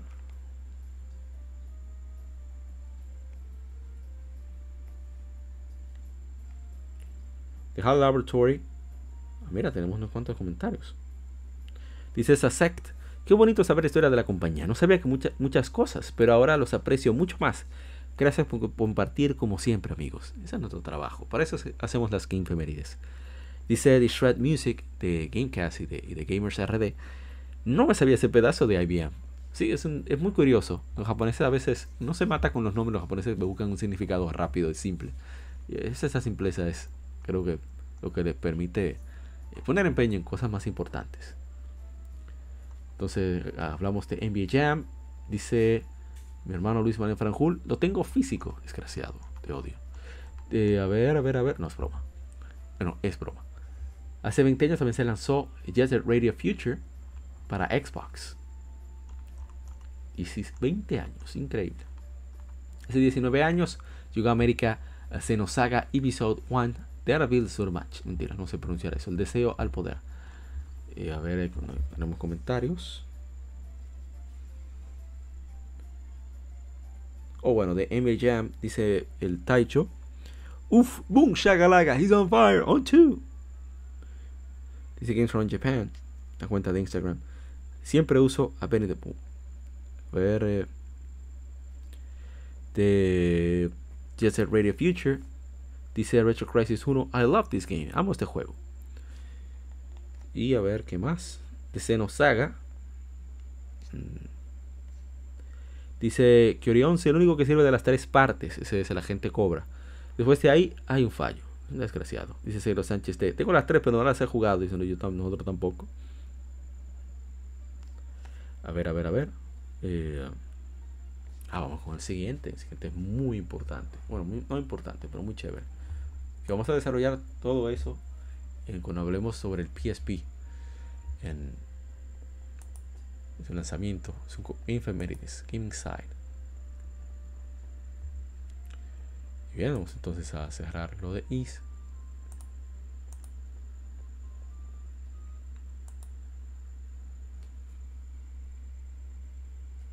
Vamos a ponerlo en acción. Vamos a perder tiempo. Acá. Es un juego muy querido, ¿eh? yo adoro este juego. No me convencí al principio. Que planificarse bien en este bendito juego. ¿eh? Parece que es una chercha, pero no. Es un juego bastante serio. Bien, hace 14 años se lanzó Patapón. Es un juego publicado para PlayStation Portable, combinando elementos de juegos de ritmo y un juego, eh, de, digamos, de estilo Dios en tercera persona. El título es creado a partir de dos onomatopeyas japonesas. Pata, que es marchar, y pon, que es percusión. El juego es presentado en forma caricaturesca en un ambiente de siluetas de dos dimensiones y presentando al jugador actuando como deidad que comanda un ejército de criaturas tribales en miniatura al tocar tambores tradicionales. El juego fue desarrollado por Pyramid y producido por Japan Studios, publicado por Sony. El talento de Japón presentándose aquí eh, pues qué decir de Patapon. Vamos a buscar los comentarios primero. Antes de, hablar algo. Bien, aquí vamos. The Logiconics eh, usó muchos corazones. Rod Rules, que es coleccionista. Saludos para él. Dice, me encantó. Terminé el primero, tengo que retomar el segundo y el tercero. ¿Cuál estamos nosotros? Yo no he terminado ni el primero. Debo, de ponerme en eso. La verdad es que yo me, me, me termino eh, es muy adictivo el patapón, porque tú vas encontrando que las fallas son causa tuya, no hay un problema con el juego, y, con la simpleza de simplemente decir ataquen, eh, defiendan, eh, se complica, ¿eh? se complica bastante. Esa misión tuve que repetirla muchísimas veces. No era porque, por gusto, bueno, sí, por gusto, porque yo me divertía bastante, puso con las fallas, de mi parte. Pero es un excelente, excelente juego demuestra el nivel eh, que hay en Japón de desarrollo, aún en, PlayStation. Y bueno, no hay comentarios, aparte de lo ya leído.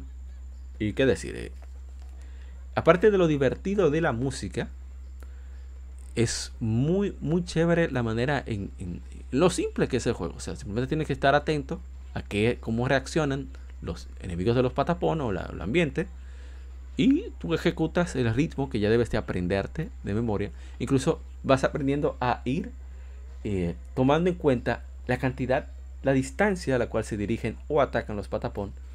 Que te lo indican, por ejemplo, cuando atacan, cuando miran molestos. Ya eso, cuando están dispuestos a atacar. Y pasa lo mismo con... Uh, momento. Esa es la parte de... No, no, no. Hay una, hay una parte más interesante. Ah, precisamente aquí. Aquí es donde se pone interesante. Porque había que conseguir en un sitio una catapulta. Y entonces ahí es donde el juego se, ponía eh, cómodo. Porque tú tenías que tomar en cuenta que había un aparato específico que destruía los patapón. Una cosa que los aplastaba por completo. Pero uno iba aprendiendo más o menos cómo iba funcionando el asunto. Y ya después de ahí todo se, resolvió de manera muchísimo más fácil. Pero me dieron mi pela varias veces. Y ahí es que está la gracia de, Patapón. Y bueno, si quieres ver el stream completo, puedes pasar por el canal de YouTube. Puedes buscar el, playlist, la lista de reproducción de, de Gamefemérides. Y ahí eh, puedes disfrutar más de, lo que las locuras que hicimos durante la semana. Y bueno, a ver qué otro más tenemos. Ah, pero este también es, es un juego fuerte, ¿eh?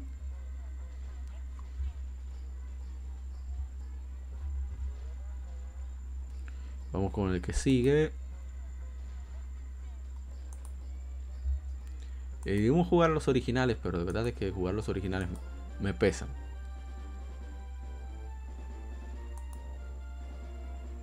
A ver qué tan fuerte se está escuchando. Ah, está bien. Dice Wonder Pop. Gran juego, la secuela me encantó. Para el que guste en PlayStation 4 está en promoción la secuela. Creo que está algo de 5 o 10 dólares, sí. Excelentes juegos. Bien, eh, no vamos a hablar mucho de esto, le hemos hecho ya dos programas dedicados a Pokémon, pero hay que mencionarlos, porque son juegos importantísimos para mí. Hace 26 años se lanzaron en Japón Pokémon Red y Pokémon Green versions. Eh, son RPGs desarrollados por Game Freak y publicados por Nintendo para el Game Boy. Son las primeras entregas de la serie Pokémon. Blue fue lanzado en eh, Luego ese año, una edición especial. Y el resto del mundo fueron Red y Blue.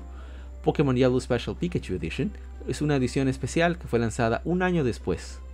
eh, Red y Green fueron rehechos para Game Boy Advance como Pokémon Fire Red y Pokémon Leaf Green en 2004. Esa es la versión que estamos jugando, la Leaf Green. A pesar de que cogía Charizard, pues yo soy, eh, bueno, escogía Charizard, ¿verdad? Que fuera de aquí de República Dominicana y de partes de España, eso significa otra cosa.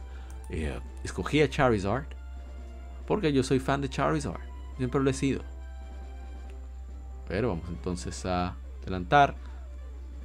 Lo que hicimos fue enfrentar. Ah, bueno, aquí enfrentamos a Gary. A ver, a ponerlo, me gusta mucho la música. Y bueno, este juego, ¿qué decir? Fueron la base de, mi gusto por RPG, de exploración, querer aprender inglés, etc. Eh, juegos muy chéveres. Eh, se mantienen sólidos los clásicos, quitando las incomodidades de calidad de vida de los originales. Los remakes de Fire Red the Spring están muy bien, creo que se puede jugar todavía. Si no está la adaptación para Nintendo Switch, eh, Pokémon Let's Go, Pikachu Let's Go Eevee y, son excelentes juegos, no hay más que decir. Juegos sólidos, juegos que se mantienen a través del tiempo. Y yo los sigo disfrutando muchísimos. Eh, y bueno, básicamente eso. No tengo mucho que decir de Pokémon. Ya he hablado más como de como 5 horas de Pokémon. Ya es más que suficiente. Vamos entonces al siguiente título. Bueno, antes de eso, a ver. Hace 21 años se lanzaron en Japón Legend of Zelda Oracle of Ages y Legend of Zelda Oracle of Seasons hechos por, Capcom, Flagship Studio, Capcom y, Nintendo. Dice eh, hermano Luis Manuel Franjul, juegazos que merecen remakes como el de Link's Awakening.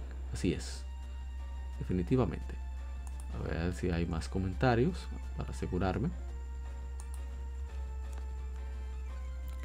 A ver, no hay comentarios en Instagram. O vamos con el siguiente título.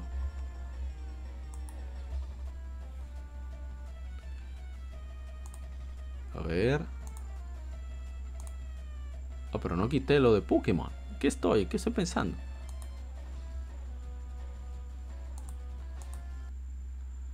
Bien, hace, a ver, a ver, a ver, hace 25 años ya este juego.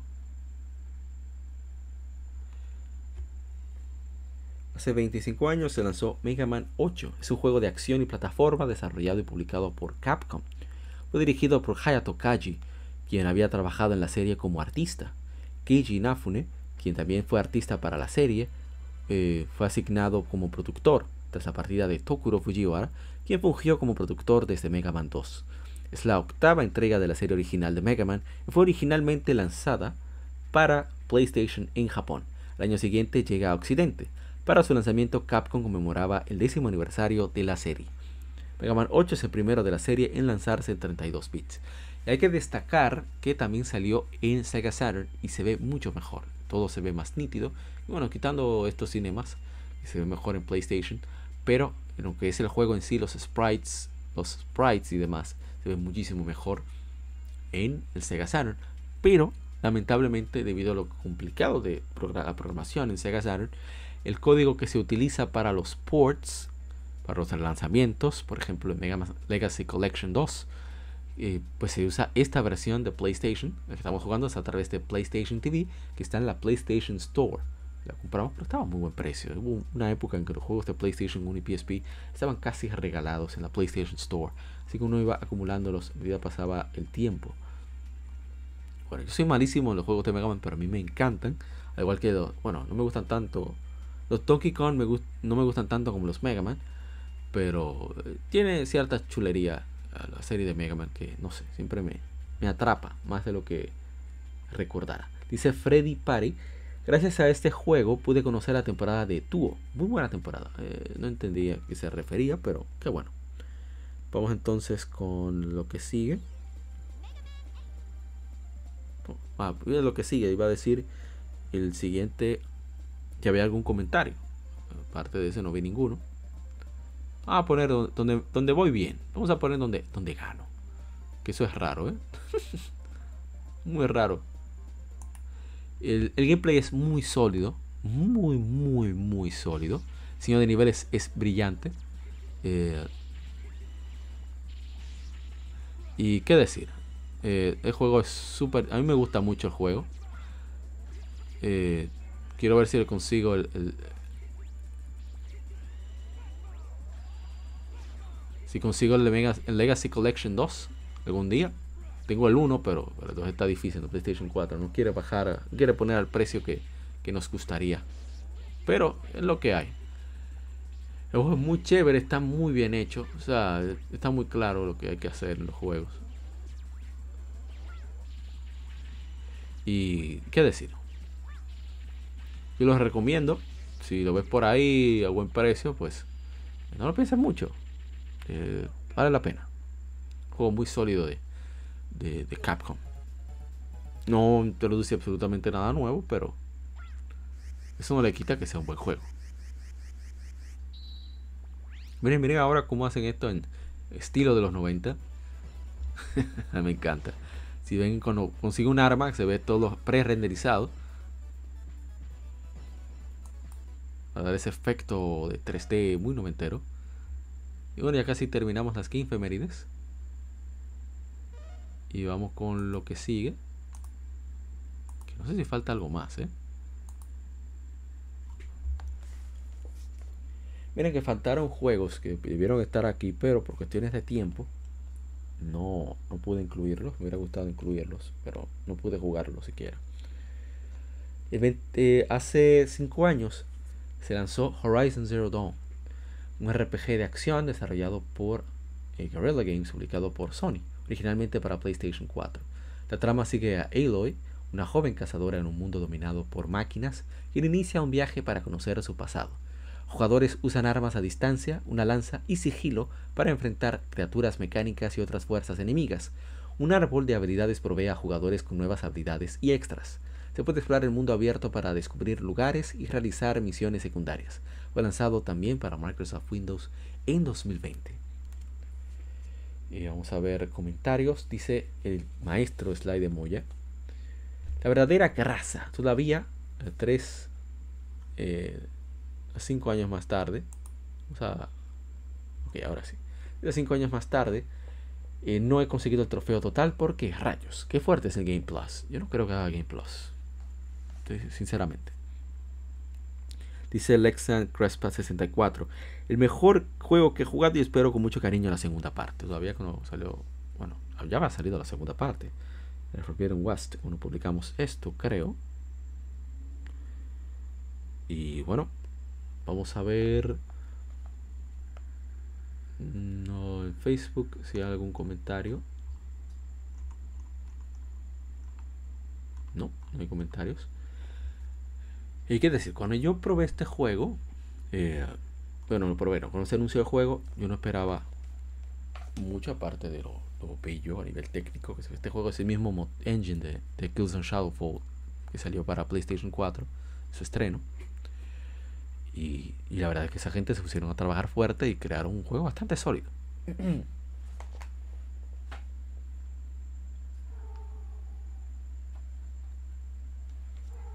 El juego no deja de tener sus problemitas. Por ejemplo, a veces puede ser un poquito cansón. El mundo abierto.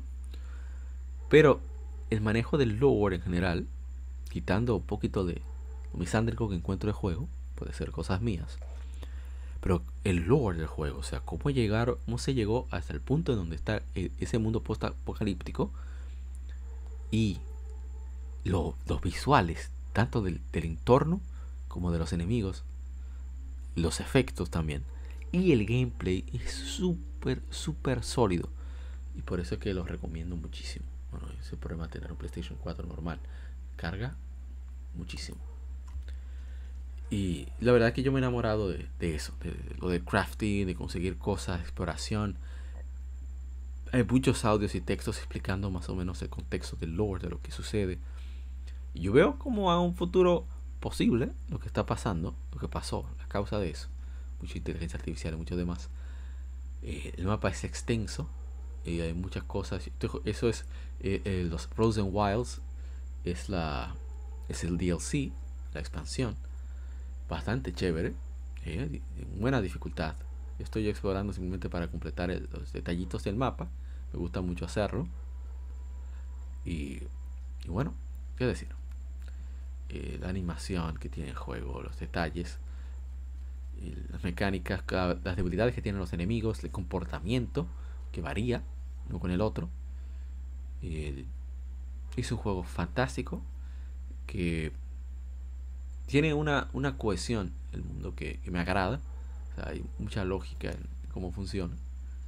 Muy, muy, mucha, mucha lógica no, perdón. Es muy simple en cómo funciona y eso me gusta, me agrada. Y lo hace mucho más cómodo, por lo menos para mí y me centro más en tirar mis flechas. Mira que yo no soy que fan de los, shooters, pero la manera en que se ha manejado Horizon me ha gustado bastante. Dice Nintemax, no he jugado Horizon, pero lo tengo en el Play. En algún momento lo pruebe. De verdad que yo te lo recomiendo mucho, Nintemax. Eh, te digo, eh, el guion está bien hecho. ¿eh? hay elementos de la historia que a mí no me gustan, pero eso no quiere decir que están mal, es que a mí no me agradan. Pero la manera que cuenta la historia, las actuaciones, quitando quizás las animaciones faciales, pero considerando también que es quizás el segundo juego en este motor y el primero RPG que hace este estudio, es el primer RPG que hace Guerrilla Games. Es un trabajo muy encomiable. Y el gameplay, si te atrapó, pues vas a quedar loco. Yo he quedado loco con el gameplay. Y voy por ahí es a buscar pleito más que nada. Para mí es una excusa lo llegar al mapa para ver si suena lo que aparezca por ahí. Pero excelente, excelente juego. Y bueno, yo debo algunos que no voy a mencionar, voy a dejarlo hasta el próximo, o sea, hasta el próximo juego que el siguiente juego que toca, porque quiero guardar eh, los que vienen para Game que voy a mencionar algunos, hasta que llegue a ese que voy a dejar para el episodio número 131, porque se merece que tenga una mención especial.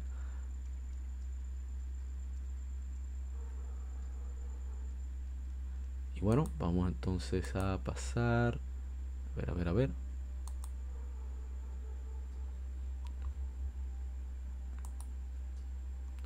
Bueno, puedo, dejarlo ahí, si, no me equivoco. Eh, a ver, a ver, a ver. Hace 22 años se lanzó Pokémon Stadium eh, para Nintendo 64, hecho por HAL Laboratory. Excelente juego, yo adoro Pokémon Stadium, el 1 y el 2. Para mí son lo máximo. como que la gente no le tiene tanto cariño como yo pensaba. Quizás hubo una decepción, pensaban que sería el RPG eh, en 2D, no sé. Dice Kevin, eh, mi hermano Kevin Cruz citando al maestro Carlos II, la voz de Piccolo, quien es que hace la voz de la mayoría de anuncios de Nintendo de esa época, de los 90, inicios de los 2000. genial, ¿eh? Me encantan. Más allá del cielo. Yo no puedo hacerlo como lo hace, solo él puede hacer eso. Además que ya estoy un poquito gastado de grabar. Eh, eh, ¿Qué más te puedo decir de Pokémon Stadium? Excelentes minijuegos, los gráficos para su época excelentes. Eh, poder jugar acelerado para hacer más cosas en el juego de Game Boy y demás. excelente. Hace 22 años se lanzó Resident Evil Code Veronica, el juego Survival Horror por Capcom. Dice eh, Pablo Naup de Mega Mixtape de Freaking, el Resident que debió ser numerado pero no lo fue. Juegazo. Dice Christopher López también en Facebook. Le hicieron un remaster en PlayStation 3 y 360 que está mucho mejor que el port de PlayStation 2 que sacaron para PlayStation 4. Uf, justo en las pokebolas. Eh, dice de Resident Evil Code Veronica, Andrés Carrero 93 también. Ojalá saquen un remake o remaster de este título. Bueno, sacaron un port ahí, pero. También hace 22 años, son juegos del, 29 de febrero del 2000. Por eso eh, Resident Evil Veronica, Pokémon Stadium y este. Hace 22 años lanzó Dead or Alive 2. Y eh, dice eh, SM517 Gaming. Tuve este juego en Dreamcast, un clásico. También dice Dream Link Data de los primeros juegos que sentí un flow next gen en esa época. Así es, juego bastante chévere.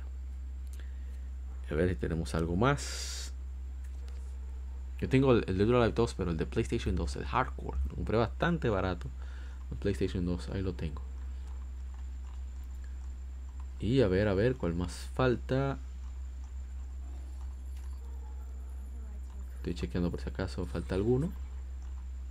Ah, no, no se olviden de especial, el episodio dedicado a Kirby Superstar de los hermanos de Modo 7 Podcast, no se me puede quedar. También hace 17 años se lanzó The Doom Cry 3 Dante's Awakening, que tiene una dificultad del demonio, por eso sacaron Special Edition después. A ver si hay comentarios sobre eso. Un lado. Ah, sí. Dice Andrés Carrero 93. Lo he jugado poco. Espero poder volver a jugarlo para valorarlo más. Dice Heavy Darkness. La pelea final, uff, ya dije mucho. Gracias. Y hace 18 años se lanzó Drakengard, conocido como Dragon Dragoon en Japón. Es el primero de, de, de, de ahí viene Nier. Es un spin-off. El Nier original es un spin-off de esta serie. De ahí viene Nier Automata. También se lanzó hace 18 años eh, Ninja Gaiden, el original Ninja Gaiden de Xbox. Qué juegazo. Yo les he hecho el cuento de cómo tuve que alquilar nueva vez eh, Ninja Gaiden en Xbox porque simplemente no hubo luz para el periodo en el cual lo alquilé, así que no hubo remedio. A ver si hay comentarios. No hay comentarios de Ninja Gaiden tampoco. Ni de Drakengard. Ah, bueno, en Facebook, mi hermano Evaristo Aribio dice: Lo tengo en, mi, en la mira. Cuando termine dos o tres juegos de acción que tengo ahora, le doy a este. Mira, yo cuando juego algo de acción tengo que tomar un descanso, pero él le da durísimo. Y a ver si queda algo más para comentar. Bueno, hay un bache que los voy a dejar para el próximo episodio. Y se trata de A ver, a ver, a ver. Hace... A ver, bueno. Hace... Ah, no, vamos a ponerlo. Este, merece, este hay que ponerlo sí o sí.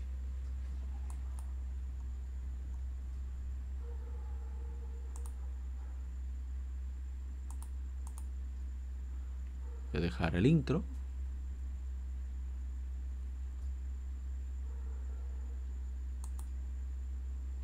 tenemos querida Game Arts. Yo adoro esa compañía.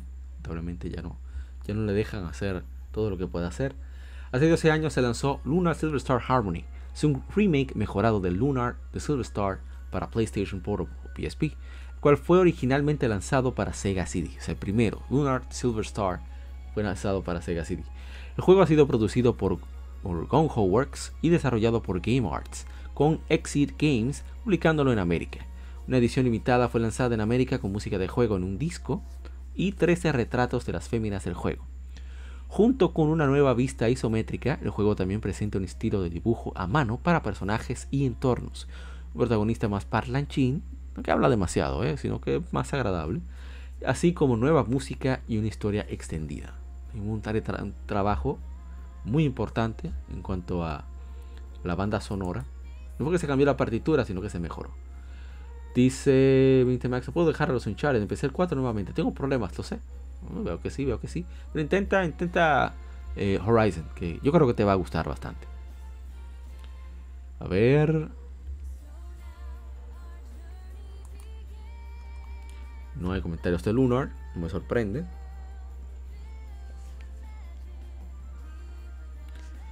El Lunar que yo lo jugué originalmente primero de PlayStation, me llamó la atención mucho por el diseño, bien de los 90, pero a la vez como que, no sé, el diseño de personaje te dice algo, como que hay más profundidad de, lo que se ve a simple vista. No sé por qué, pero me dio, me dio esa curiosidad y lo adquirí, de manera ilegal obviamente. Y cuando jugué el original yo me enamoré, pero me quedé loco. Ese es uno de los juegos también que te permite grabar cuando quieras fuera de las batallas. Y aparte de eso, la versión de PlayStation Portable, eh, de PSP, pues eh, trabajazo que tienen los visuales y, el, arreglo de la música, pues lo hacen todavía mejor. Voy a avanzar un poco más solamente para que se pueda apreciar el combate, para los que están viendo el video en YouTube. Pues eh, me gusta mucho como el gameplay de posiciones, es decir, los personajes inician donde tú puedes... Eh, no quiero preparar dónde van, de qué lugar, qué lado van a aparecer cada, va a aparecer cada personaje. Puedes tener hasta 5 o 6 personajes en batalla, dependiendo de, la situación. Eh, los personajes, los ataques, los personajes tienen un, alcance y una cantidad de ataques que pueden realizar, sobre todo físicos, si son movimientos especiales o habilidades no pueden. Y, y bueno, tú puedes incluso cuando te defiendes, tienes la, la, posibilidad de mover al personaje donde tú desees, no importa. Entonces si el, enemigo se acerca o se aleja para atacarte o atacar a otro, puede ser, por ejemplo, que el ataque que habías planificado conlleve a que por el movimiento se pierda el número de ataques. Pero si el enemigo se acerca a atacar a uno de tus compañeros de, tu equipo, pues resulta que te ahorra ese movimiento y puedes atacar. Y me gusta mucho cómo funciona eso, tanto con las habilidades tuyas como las bueno, te afecta también, porque con los enemigos, los enemigos pueden, le funciona igual. Pero la exploración de juego, los diálogos, o sea, los diálogos son demasiado geniales y son todavía mejores en esta versión para PSP de una Silver Star Harmony. Y la verdad es que eh, es un juego muy agradable, es un juego muy chévere y que de verdad considero que, cada vez más personas deberían de darle un chance a Lunar. Lunar es una saga increíble, quitando la versión de, Nintendo 10 que no sé qué rayo sucedió ahí. Había mucho potencial para hacer algo genial y no sucedió. Pero lo importante es que Lunar eh, salió. Que Lunar, eh, los juegos todavía se... Bueno, Silver Star Harmony se puede conseguir de manera legal ahora mismo, por lo menos en Occidente. Pero que pueda probar la, la, otra, que es eh, Eternal Blue, que también que le, que le dé chance, que no, no se pierde nada. Y bueno, vamos a dejar hasta aquí las infemérides. Este ha sido un podcast bastante extenso. Dice, voy a dormir, amigos, un placer esta compañía esta zona. Necesito descansar. Yo también, Max, yo ya me largo. Y bueno, muchísimas gracias por acompañarnos en vivo en Max Wonder Pop. A quien nos vean diferido. también a mi hermano Carlac, que se dio la vuelta. Muchísimas gracias. Y bueno, hasta aquí el episodio número, bueno, el lado A del episodio número 129 de Legion Gamer Podcast perdón, perdón, número 130 de Legion Gamer Podcast. No se olviden que en el lado B eh, estaremos con el agente Cobra de Modo 7 Podcast hablando sobre el PlayStation Portable, su historia, datos técnicos, juegos, juegos favoritos, anécdotas y demás. Así que esperamos que nos acompañen por ahí. De nuevo, mil gracias por escucharnos, ya sea por YouTube, iBooks, Apple Podcasts, Google Podcasts, Tuning, Spotify, podnation.co. Eh, de nuevo, mil gracias por la sintonía. Espero que nos dejes un comentario, a ver qué te ha parecido lo que hemos comentado, lo que, te ha agradado, qué no te ha agradado, etcétera. Y nos veremos hasta la próxima ocasión aquí en Legion Gamer Podcast. Soy Apa y como siempre un placer que nos acompañes. Será la próxima. Nos vemos en el lado B.